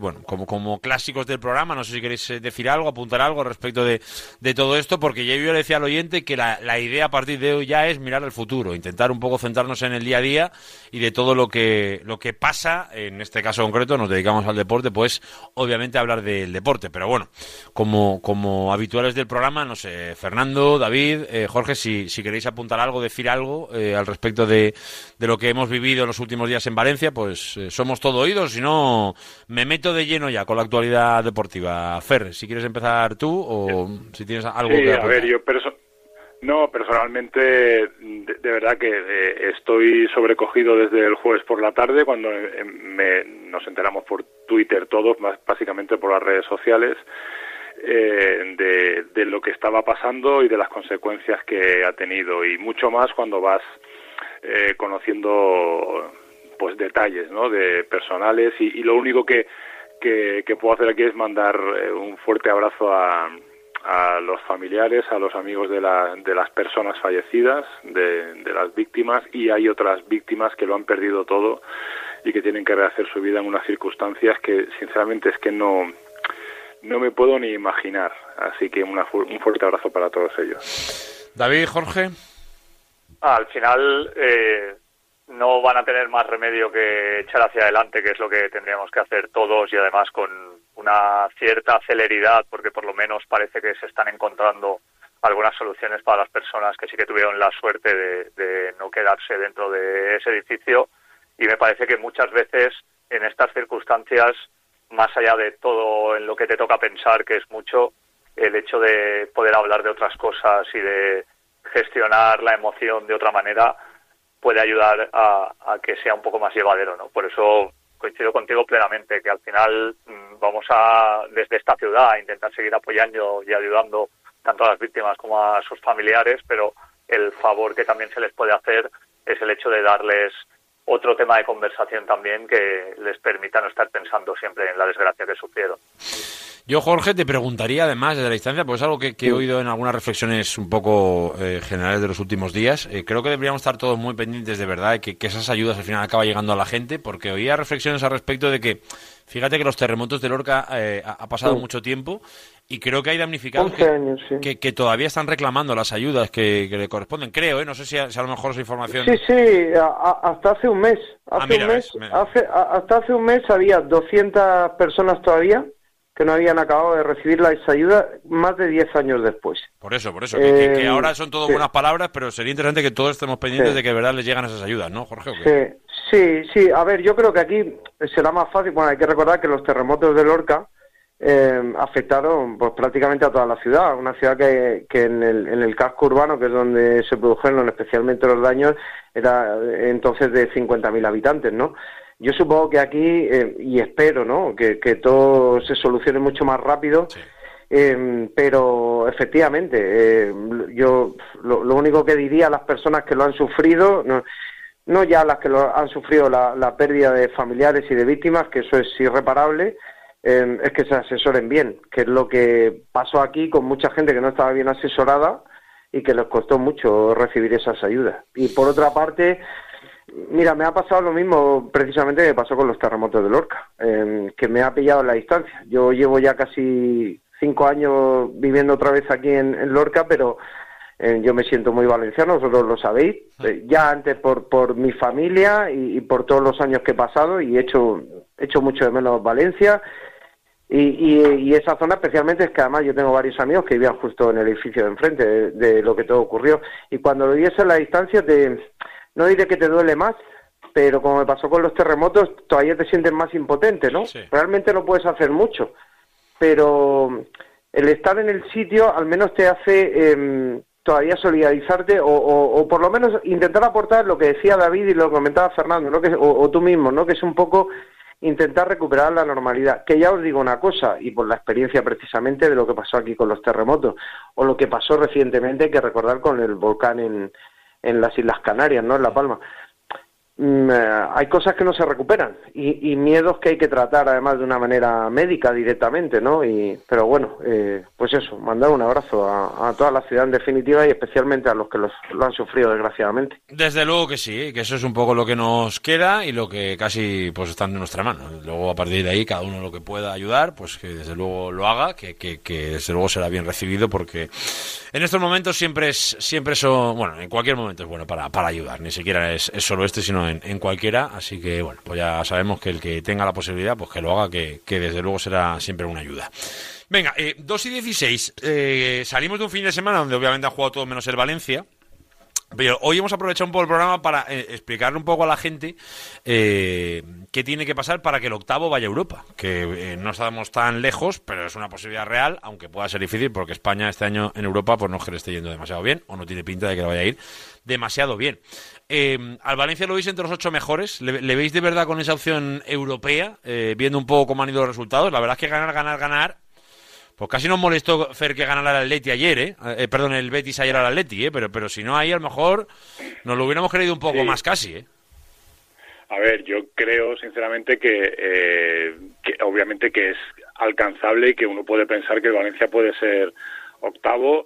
Vamos a ver, si el Valencia, claro, como todo es fútbol, fútbol ficción, pero el Valencia con un partido menos, que me imagino que todos los valencianistas en su cabeza dirán, bueno, pues en Granada puntuar o que menos que ganar, eh, estás ahí otra vez eh, metido, ¿no? Eh, y lo que sí tengo muchas más dudas es con que el octavo, eh, he visto hoy la tabla un poco con los coeficientes, creo que España eh, está el séptimo, y ya no es porque está el séptimo, porque ahora con esta ronda eh, puede haber eh, variaciones, ¿no? Es que no tiene pinta de que vaya a subir mucho más, y está Italia con, que tiene siete equipos de siete eh, ahí metidos todavía, ¿no? Con lo cual...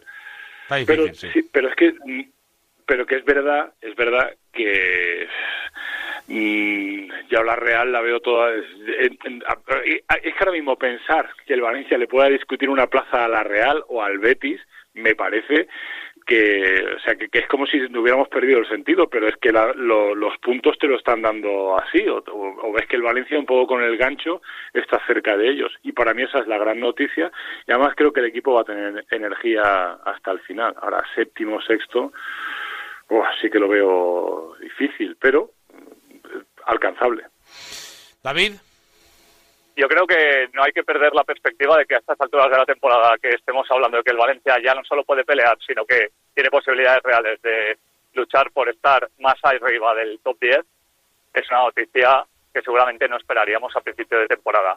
Luego, a partir de ahí, hay que ver también que tú puedes tener más o menos constancia, porque en teoría tienes que recuperar gente, a lo mejor Javi Guerra vuelve a encontrar su juego, tiene que entrar André Almeida, va a volver Diego López, es decir, que dentro de la plantilla que tienes, que es la que es, vas a volver a tener efectivos y hay algo con lo que sí que puedes jugar, que es que yo creo que por primera vez desde hace mucho tiempo hay mucha gente arriba eh, que se va a quitar puntos entre ellos. Esto casi siempre ha pasado abajo.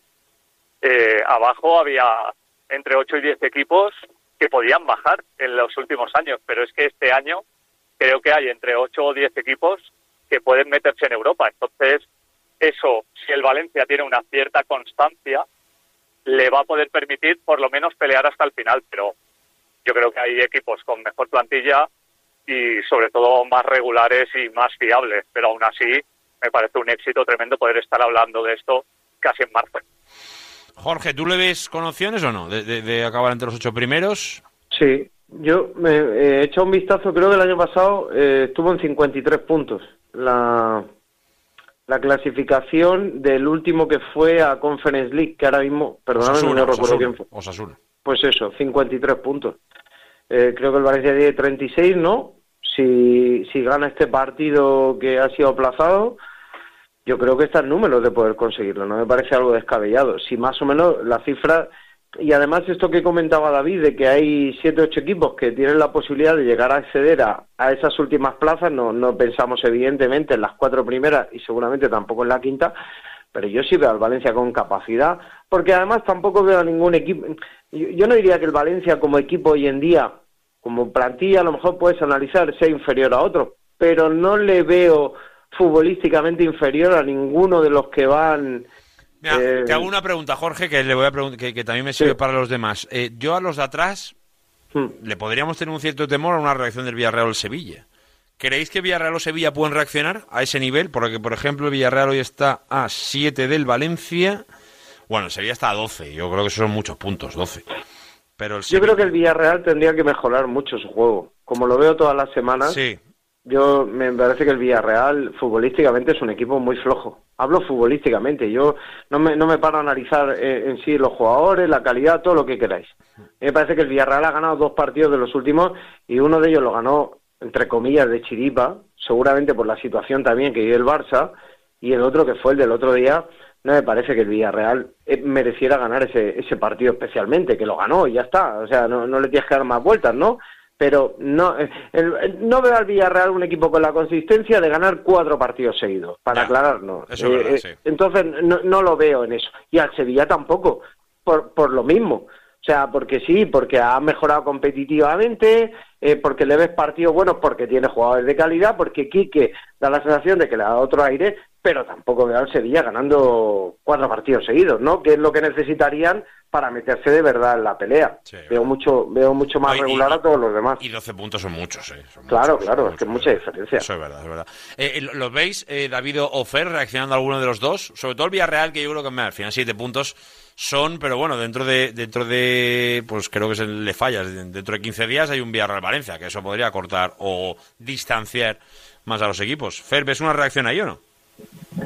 A ver, al Sevilla lo veo, lo veo difícil por distancia, aunque es verdad que sí que hemos visto que el Sevilla aquí que lo que ha hecho ha sido compactarlo, ¿no? O sea, el, el partido de Mestalla fue un ejemplo, o el de ayer, ¿no? Hasta que llega el gol de, de Modri, que es un equipo que, que no concede, y bueno, y, tiene algunas. De hecho, yo creo que ayer el Sevilla podía haber rascado algo en, en el Bernabéu, pero lo veo, lo veo demasiado, lo veo lejos, y yo creo que el Valencia eh, aunque se atrancara un poco, que obviamente esperamos que no suceda, eh, si pensamos que puede llegar a ser eh, séptimo, eh, no creo que le alcance. Y, el, y, y creo sinceramente que, el Villarreal sí que va a depender un poco de ese partido.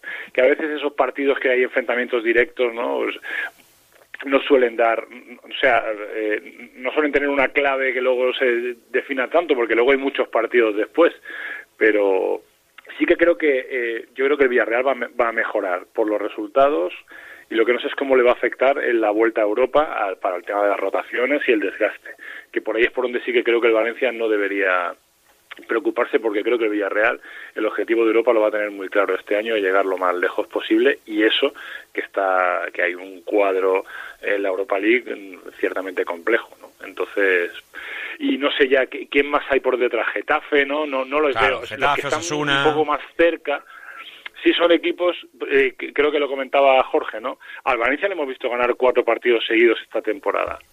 Y no sé si estos que mencionamos, Getafe o Sasuna, serían capaces de hacerlo. Por eso sí que me parece que el Valencia tiene que mirar más hacia adelante que hacia atrás. David, ¿algún temor eh, del resto de equipos? No, no.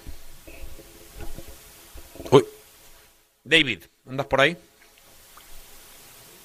Andaba. Se cayó. Andaba por ahí, David. Ahora, lo, ahora retomamos la comunicación con David Blay. Eh, y así también podemos ir puntualizando sobre el resto de temas que queríamos tocar en la, en la jornada de hoy.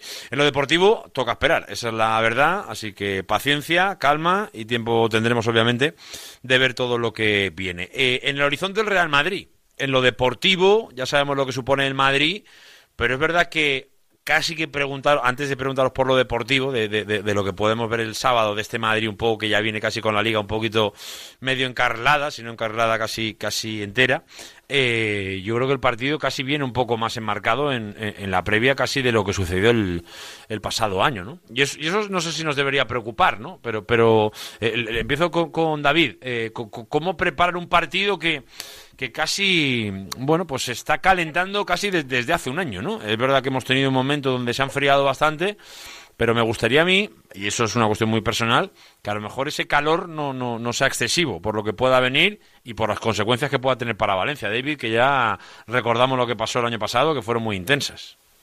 A mí me parece que eh, la afición del Valencia, que siempre ha sido muy respetuosa, más allá de circunstancias que haya habido a lo largo de la temporada pasada o en alguna otra, tiene la capacidad de poder rebajar la tensión y de demostrar que todo aquello que se dijo de ella era incierto.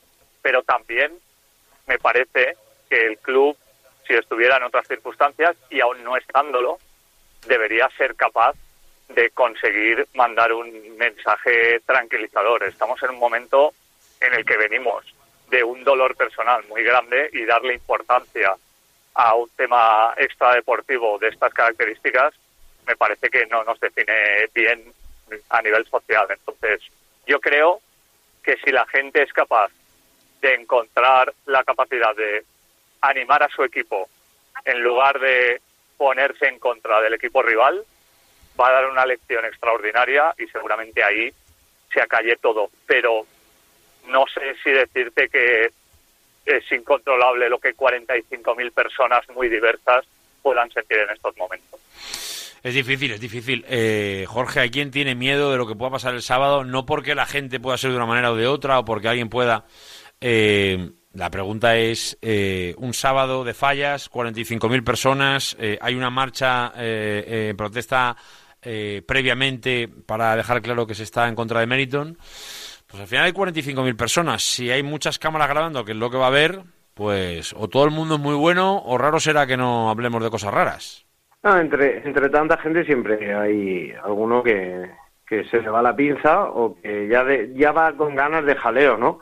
Em, yo creo que hemos vivido otros momentos de más tensión, no hablo con lo del tema del IM, evidentemente, sino con el Real Madrid, momentos de más tensión, de, de más crispación, ¿no? Incluso que este, ¿no? Más allá de Vinicius. Entonces, a ver, yo mm, no me gustaría, no me gustaría porque además, eh, como tengo cada vez más la sensación de que, de que independientemente de lo que se produjo eh, la temporada pasada y demás, eh, a mí este chico creo que le veo gestos, ¿no? Que lo definen a él mismo, ¿no? Eh, y, yo me agarro al, al refrán que me decía siempre mi madre y me lo explicaba, ¿no? Aquello de no hay mejor desprecio que no aprecio. Eso es lo que me gustaría a mí que pasara, ¿no? Y es que directamente se pase de él, porque al final él mismo queda señalado en otras cuestiones, ¿eh? En- o, en su manera de comportarse y, de ser, que es muy poco deportiva en, en muchos casos. Entonces, yo me gustaría, desde luego, que no, que no hubiera, eh, bueno, gritarle le van a gritar, ¿no? Y, seguramente eh, al Madrid, evidentemente, también. A partir de ahí, yo espero que la gente tenga la sensatez, aunque entre tanta gente, Javi, siempre hay alguien que desgraciadamente pierde el norte. Sí, ahora os quiero preguntar por una parte de toda esta historia que, que está circulando un poco en redes, ahora luego lo pregunto. Eh, Fer, ¿cómo ves toda la previa del Madrid con el tema Vinicius y, y- y- y todo lo que pasó el año pasado? Ancelotti, etcétera. O sea, creo que el año pasado se generó un Sí. caldo de cultivo fuerte. Sí, yo entiendo que va a haber un, un exceso de, de foco eh, en Mestalla, en Valencia y en Mestalla eh, el próximo sábado y que y que evidentemente es muy difícil de controlar y ya puede ya puede hacer el club la mejor gestión la mejor campaña por ejemplo el viernes es el el Día Internacional de la Cero Discriminación y el Valencia ya se ha adelantado un poco a eso, mm, no solo públicamente, sino que eh, como medidas eh, en privadas o en charlas que hace en la escuela. Creo que ha sido un club porque además ha tenido algún episodio racista que ha sufrido eh, uno de sus jugadores recientemente. Creo que siempre ha, estado ha, ha querido concienciar mucho alrededor de eso, pero por muy bien que lo hagas, retomo el argumento, pues siempre lo estabais comentando, ¿no? Puede haber uno, dos, tres, diez que que bueno pues que metan la pata o que cometan eh, o que o, que profieran insultos o insultos racistas.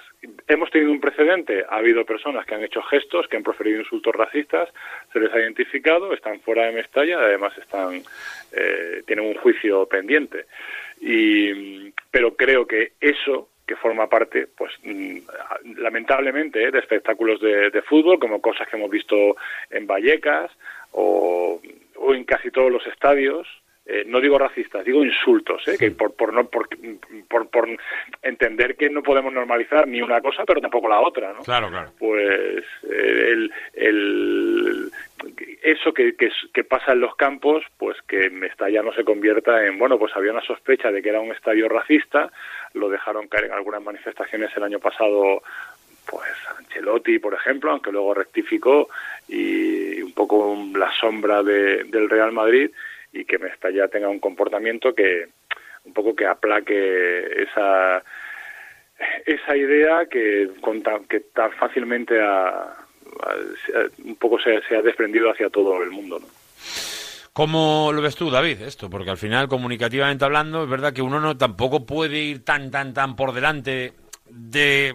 Porque, por ejemplo, recu- recuerdo que el año pasado en la visita al Bernabéu, eh, que fue posterior, eh, eh, que fue posterior, no, no, ah, no, la de este año, perdón, en esta temporada, la ya un poco el Valencia fue un poco por delante a los aficionados que viajaron al Bernabéu con aquello de cuidado con las imágenes, por favor, el respeto, no sé qué. Pero claro, tampoco puedes ir mucho más allá. En, la prevención, ¿sabes? Eh, cu- Cuando tienes que actuar previamente a nivel comunicativo. Eso es difícil, David. Tampoco vas a, a presuponer que los tuyos van a, ¿no? Mm, A pasarse de la raya, digo yo.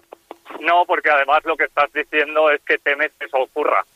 Entonces eh, te estás poniendo ante el espejo. Yo lo Sí. que creo es que hay una parte importante de civismo que es responsabilidad de cada uno, que el club, independientemente de lo que haga, como decía Fernando, se ha adelantado y como mínimo ha hecho lo que tenía que hacer y que desde entonces además ha quedado evidenciado que el Valencia no ha repetido en absoluto ningún gesto de estas características y además, como decía Jorge, al final eh, ya no es solo, que también lo comentaba Fernando, que la gente que profirió esos insultos racistas está fuera y con la espera de un juicio, sino que además eh, el Valencia eh, pues posiblemente sea uno de los equipos de la liga con más jugadores negros.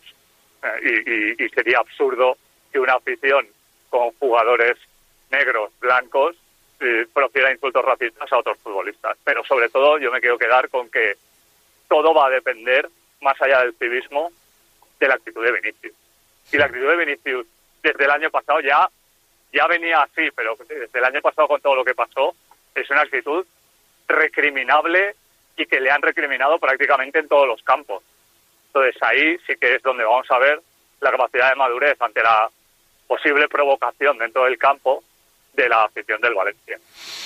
Yo para acabar con este tema diría también eh, que, que, creo que tenemos que ser todos también un poco capaces de eh, reprender a aquel que cerca de ti supera eh, las normas de conducta, ¿no? De- aquello de, de- de decir por aquí no, ¿no? O esto aquí no, por, por mucho que sea el de tu lado, que lleva tu camiseta y, eh, Jorge, que compartes con él seguramente el amor al equipo, pero en el momento en que diga una frase que no corresponda, oye, pues eh, también hay que ser capaces de decir, oiga, eh, eh, por su culpa no nos van a culpar a todos, así que señalemos aquello, aquellos que movilicen o que generen ese tipo de actitudes, porque luego al final lo pagan justo por pecadores. Debería ser así, Eh, pero debería ser así siempre, no solo en este caso de Vinicius, sino en cualquier otro caso, ¿no? Eh, y si alguno no ha recibido la educación que debía en casa, o aún habiéndola recibido, pues no es capaz de aplicarla, deberíamos eh, ser el resto los que señaláramos. Aquí no es cuestión de acusar, ¿no? Es una realidad. Eh, y, y yo creo que, vamos, que, que no, no, no tendría ninguna duda en ese sentido de reprender a cualquiera de los que tuviera a mi alrededor. Eh, al menos ya con la edad que ha alcanzado, ¿no? Que ya son unos cuantos. Básicamente por eh, aquello de que ya tenemos claro ¿eh? lo que pasa después, pues bueno, por lo menos que no paguen justos por pecadores. Si tienen que pagar a alguien, que paguen los pecadores. Y eso, por lo menos, es una cosa que debemos tener todos claros dentro. Ahora, lo mejor es que no pague nadie y que no, no pase nada. 2 y 34, eh, nos queda un tema por tocar antes de, de cerrar este tiempo de, de Gabinete Marca del lunes, que obviamente es este tema eh, eh, tan liviano, eh, que, tan light, que nos gusta mucho a todos, que es el tema del, del nuevo Mestalla. Y, y sobre todo hoy lo quiero unir directamente con el Mundial, porque ya venimos de la información del, del pasado jueves fundamentalmente, Fer, no, miércoles. Miércoles fue un poco cuando explotó un poco el tema de urbanismo. Eh, empiezo contigo. Al final un poco el, eh, eh, el final de la película de, de- la semana pasada es, eh, más allá de lo que vendrá en marzo, la aprobación o no, los partidos políticos ya se mojarán. De momento tenemos una documentación donde Ayuntamiento y Generalitat sí firman, asumiendo responsabilidades para lo que será eh, la opción de que el nuevo Mestalla esté en el Mundial 2030. El Valencia de momento de ese tren ya se ha bajado. Fer, ¿eh? y ha dicho que él no va a firmar porque siente que no tiene su poder, no tiene el poder de poder acabar su estadio. Sí, eh, hay que tener en cuenta, bueno, el Valencia lo has explicado, o sea, muy bien, eh, dice que no firma el protocolo FIFA porque piensa que las, como no tiene seguridad de que pueda acabar el estadio, el estadio en las condiciones que debería terminarlo, pues que no quiere pagar las posibles sanciones que, que, que vengan un poco por ahí por ese incumplimiento. Por de- decírselo claro a los oyentes de Radio Marca Valencia, eh, Valencia, si, si la candidatura de Valencia eh, tuviera el estadio terminado ahora mismo, el que fuera, bueno, el que fuera, el estadio, el que hay proyectado, Valencia sería sede sin ninguna duda. Eso te lo dicen en la Federación y donde quieras. ¿Qué pasa? Que no lo tiene y además cada vez parece más lejana la posibilidad de que lo tenga. Pues porque, eh, bueno, pues porque cada institución está jugando un poco sus cartas pues para no pillarse los dedos, para no prevaricar, por ejemplo, en el caso de, de las instituciones públicas, ¿no? De no conceder una, eh, unos privilegios urbanísticos a alguien que no, no ha cumplido o que no va a cumplir, ¿no? Entonces, eh, por eso digo que el, que el tema es tan sencillo y tan complicado como que ahora mismo el, solo le falta una condición a Valencia, por ciudad, por capacidad hotelera, que otras que están peleando en esa lucha, Gijón, Zaragoza, no les llegan ni, vamos, no voy a poner comparaciones, pero pie- pierden en esas condiciones. ¿Qué pasa? Que Valencia no puede comprometerse a tener un estadio finalizado. Por eso, eh, todas esas declaraciones de la alcaldesa de que pues el, no me vuelvo loca por el mundial pues así es- expresadas pues serían efectivamente no Eh, no va a haber mundial pues porque van a se van a imponer las pues el que eh, Peter Lim Meriton el Valencia cumpla. Pero es que yo no estoy tan seguro de que más allá de lo del 6 de marzo de esa decisión judicial eh, que realmente Valencia mm, no quiera o, o pretenda renunciar de un modo tan claro al, a- al mundial, a poder acoger un, un mundial eh, cuando las condiciones que faltan se podrían solucionar si hubiera voluntad, por cierto, por las dos partes, por la del Valencia también. Eh, ¿Cómo lo veis, David, Jorge, este tema? Es complejo, pero al final todos intuíamos que el Mundial iba a servir de presión, a- ahora ya es- eh, está encima de la mesa, o sea, literal.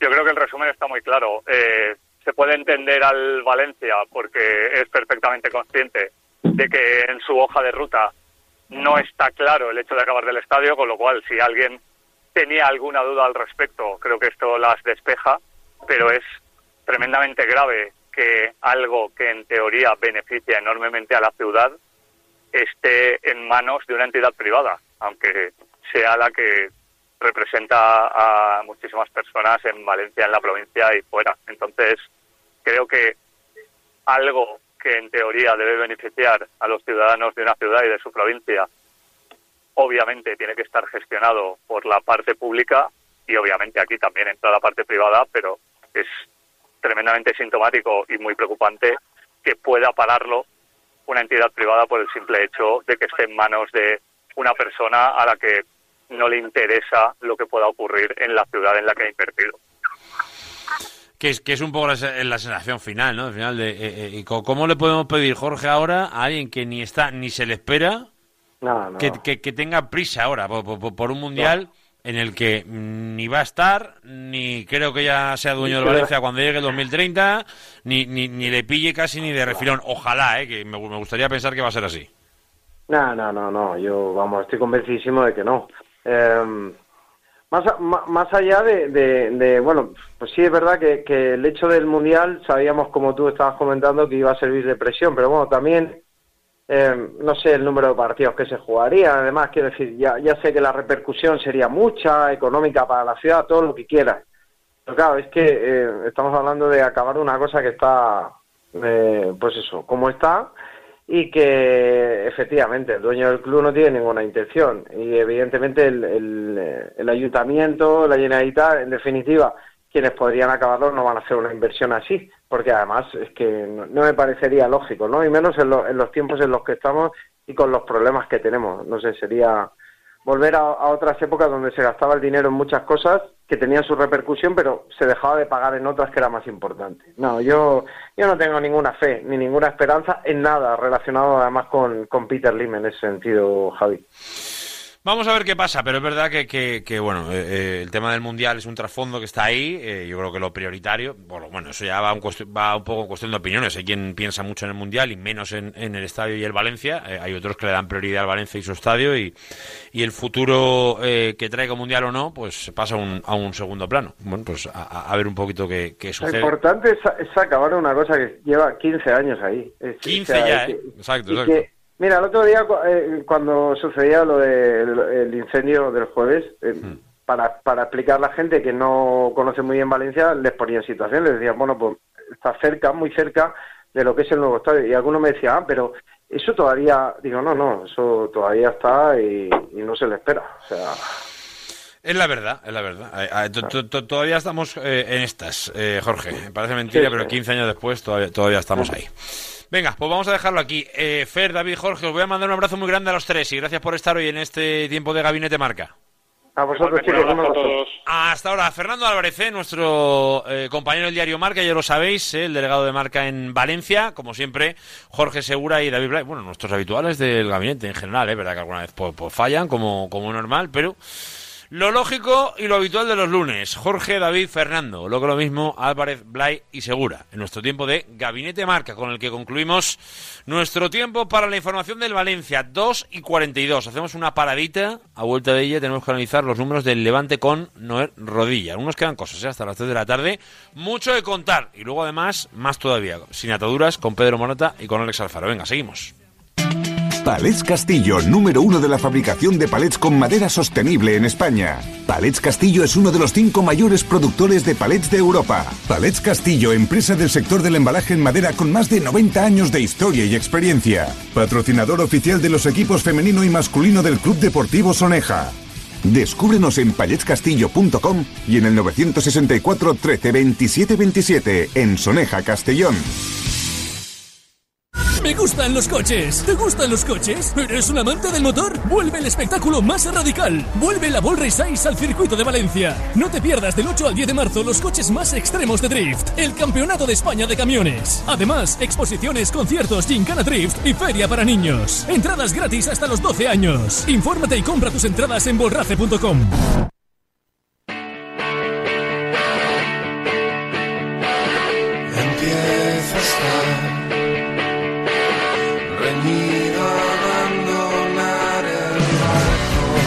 En Radio Marca, directo Marca Valencia. Javi Lázaro.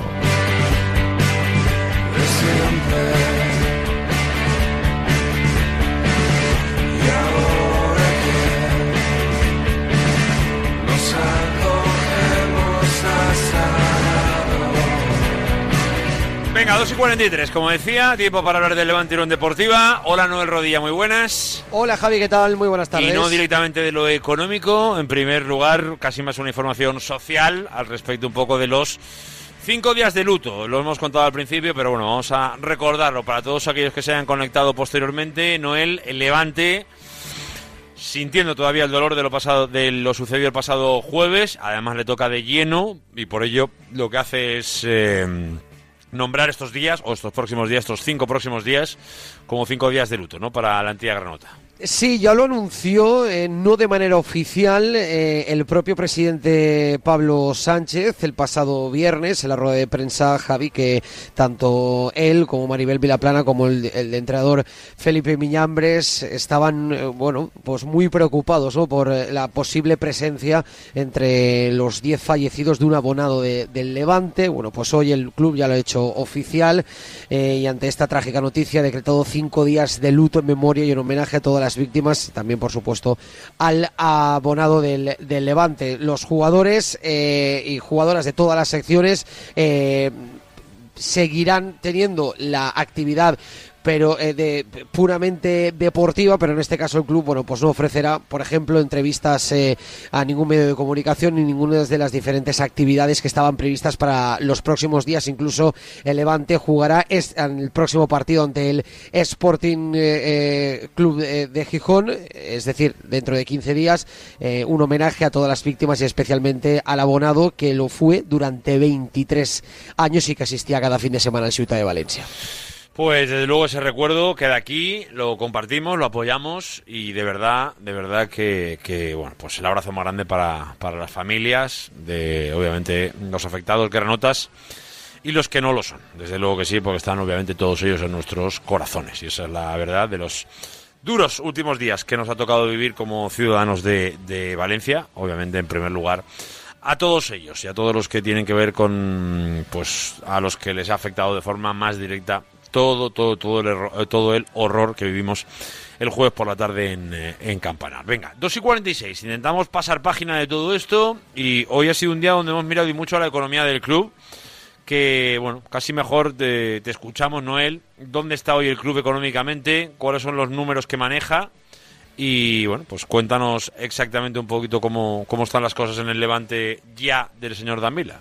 Lo primero de todo, Javi, es que el Levante ya ha hecho oficial fecha y hora para eh, celebrar esa Junta General de Accionistas. Será el próximo 26 de marzo a las 6 de la tarde en la Pechina y en el que expondrá las cuentas del ejercicio económico de la temporada 2022-2023 y en el que el club valenciano contará con unas pérdidas de 6 millones de euros eh, y que se suma en este caso a la deuda de 107 millones de euros. Este, eh, el Levante, en la última temporada, es decir, en la primera, después del descenso, sufrió un bajón drástico de sus ingresos eh, de 44 millones de euros, en los que 40 son por ingresos de televisión y otros 4 entre marketing, ticketing y, y sponsor. Sin embargo, esto es importante, las cuentas, pues claro, es importante de cara ya a la próxima temporada, porque el Levante el año pasado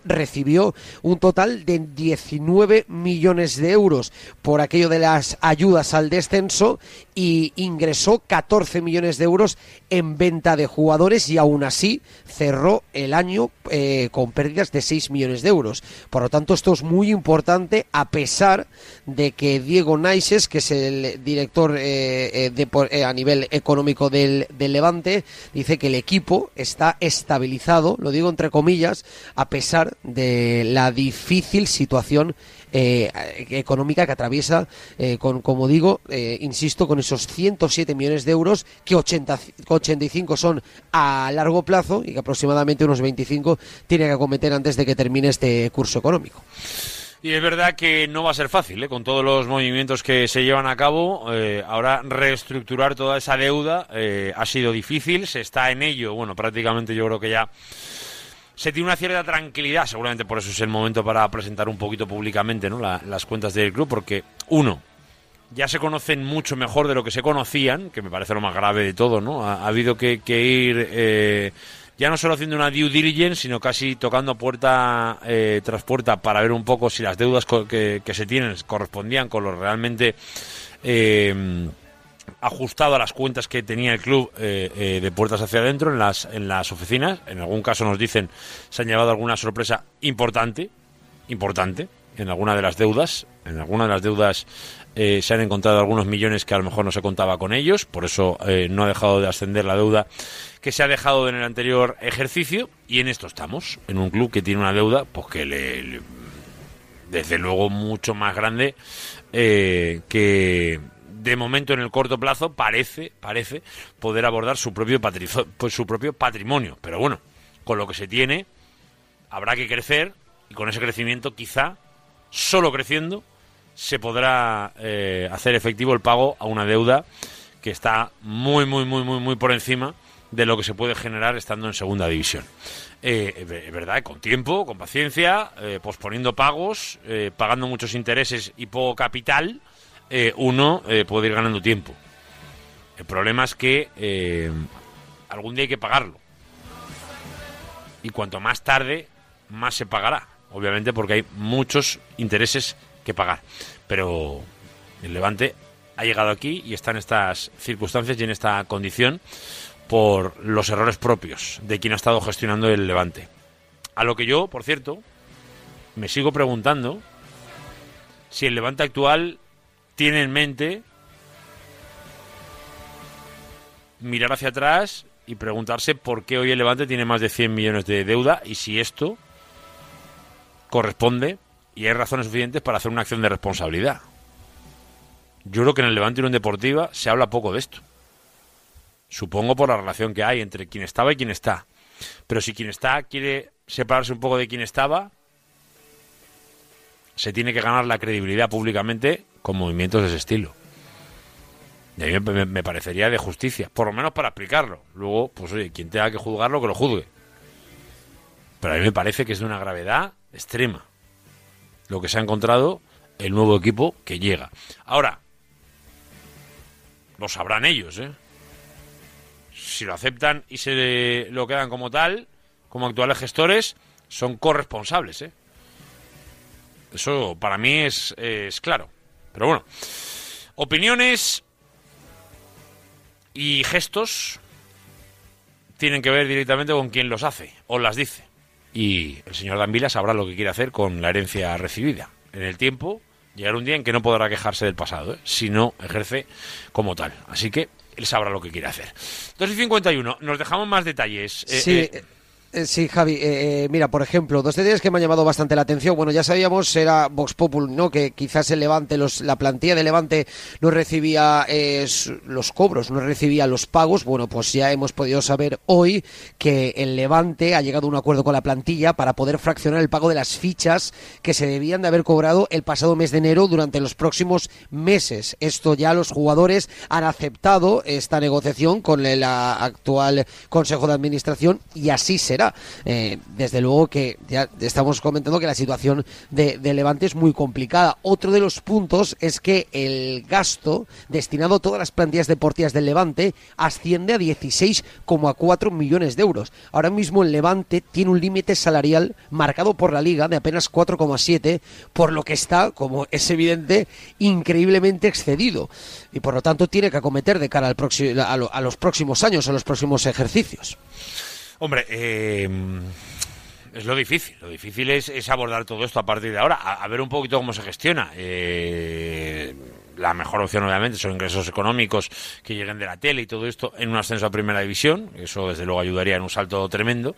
Pero a partir de ahí, pues hay que ir cuadrando presupuestos, eh, ir devolviendo eh, bueno, lo que corresponda de los próximos años eh, en base a pues venta de futbolistas y todo ese tipo de cosas, porque es verdad que a nivel de ingresos va a ser muy difícil de, cuadrar todo a la vez, pero bueno, a ver un poco el Levante cómo lo va haciendo año tras año. Obviamente, si se equivoca este año y asciende, entiendas el ejemplo de, de equivocarse, pues yo creo sinceramente que es para aplaudir, llorar de emoción y creer de verdad en la viabilidad futura del Levante Unión Deportiva. Todo lo que sea que esto se prolongue en el tiempo, que lleguemos a dos, tres temporadas en segunda división, ahí donde se pondrá, bueno, pues la, rampita muy cuesta arriba y a lo mejor costará algo más. Pero no queremos pensar en eso, ya llegará el momento de, de cuando se complique la vida, de temer por, por lo que vendrá. Eh, detalles que nos puedan faltar, Noel, antes de ir cerrando. Sí, bueno, un detalle, un pequeño detalle, eh, bueno, peque- pequeño o grande, como, como A se ver. quiera de hablar, es que, claro, de esta deuda a largo plazo, aproximadamente 85 millones de euros, eh, aproximadamente, claro, es que hay mucho de, de esos millones que, son, que vienen del fondo CVC y que por parte de la cúpula granota no se contemplan eh, eh, como deu- deuda como tal, porque, claro, se está haciendo uso para una inversión en el futuro, eh, porque se amortiza a raíz de los derechos de televisión. Eh, por lo tanto, dentro de esa deuda, el Levante entiende que eh, estos millones que tiene que devolver el club no son deuda como tal. Por lo tanto, entre comillas, sería eh, la cifra sería menor. No sé si en este caso, cuando ha dicho que el club está estabilizado, se puede en teoría entender también como que hay un respiro, en ese caso, de una deuda a largo plazo. Por ejemplo, como el fondo del CVC.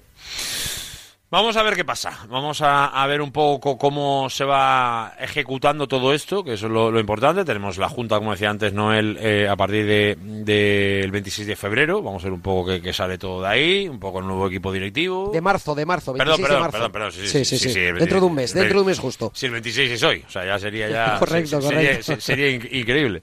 Eh, eh, bueno, pues va- vamos a verlo, va- va- vamos a verlo y, lo iremos lo iremos contando.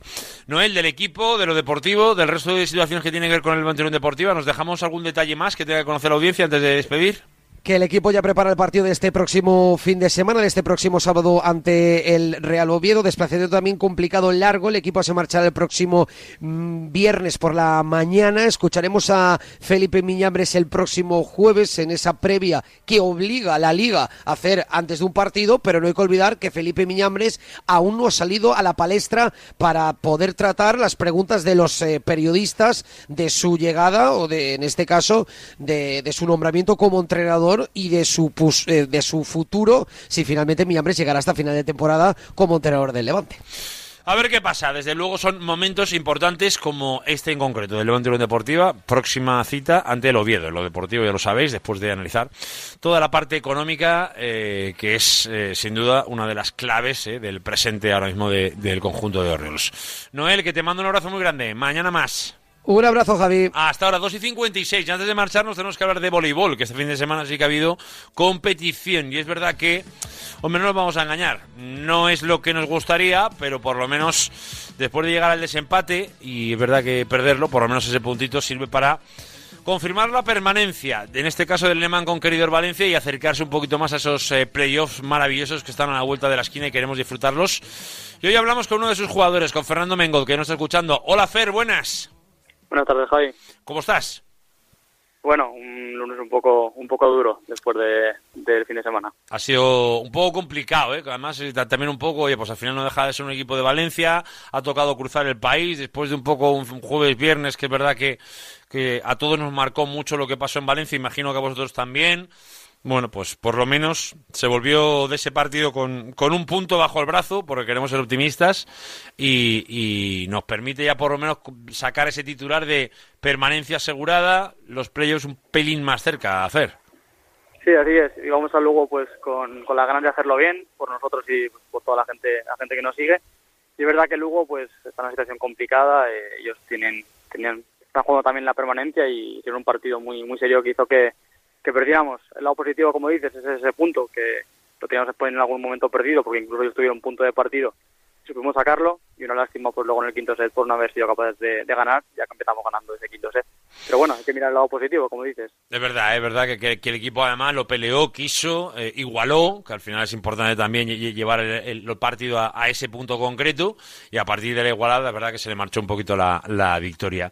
Eh, os pregunto, eh, em, o te pregunto, mejor dicho, Fer, eh, el viaje, uno, imagino que sería largo, como todos los viajes obviamente al otro lado del país. No sé hasta qué punto todo lo que pasó en Valencia desde el jueves, el otro día hablamos con Nacho, que además le, le- pilló muy cerquita de su casa y fue protagonista el viernes en este programa. Eh, no sé si afectó mucho lo del incendio o no, porque, porque al final imagino que en ese avión, que, que- en ese rato de charla, que sería difícil desconectar, ¿no? El, viaje es verdad que es, un viaje duro como es Lugo, pero es verdad que, pues, el Lehmann siempre nos lleva en las mejores condiciones. Entonces el viaje pues es no acusado, pero todos los equipos lo sufrimos, o sea que eso ya no es no se excusa en estos niveles.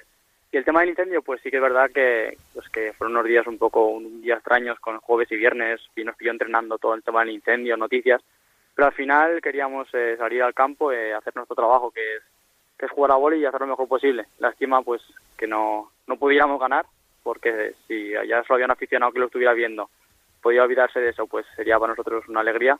Pero por lo menos esperemos que si alguien lo vio, pues tuviera un, un buen rato y se sirviera para desconectar de, de lo que había pasado en Valencia. Porque un poco la, la sensación que tenemos es que ahora, eh, es verdad que lo de la semana que enfrenta a Guaguas eh, es un poquito complicado, pero, pero un poquito, un poquito bastante complicado, no nos vamos a engañar. Pero, pero que lo que nos queda es un poco cerrar lo, de, lo del playoff, ¿no? Eh, está la cosa más o menos cercana, pero, pero, pero nos falta ese último pasito, ¿no, Fer, para, para acabar? Sí, nuestro objetivo tiene que ser entrar a playoff, que pues se está dando la situación para que entremos, y entrar sobre todo séptimos. Es verdad que hay mucha diferencia entre entrar séptimo y octavos, porque como bien dices, Guaguas ya está, está a otro nivel y pues en playoff si puedes evitarlo, pues es una alegría, porque en casa hemos ganado a, a casi todos los equipos de la competición, y entonces sabemos que el rival que nos toque, si nos toca Guaguas lo afrontaremos igual, pero sabiendo la dificultad, pero si podemos enfrentarnos al segundo, que puede ser un Soria o una Almería, pues sabemos que en casa tenemos posibilidades siempre, porque con la afición y nuestro campo eh, se nota. Entonces el objetivo tiene que ser ese, terminar la temporada lo mejor posible, nos quedan tres partidos y, y empezar a, a cerrar la clasificación a playoff, si puede ser séptimos y, y hacia adelante. Venga, Fer, te mandamos un abrazo, que llegamos a las 3 de la tarde. Te mando un abrazo grande.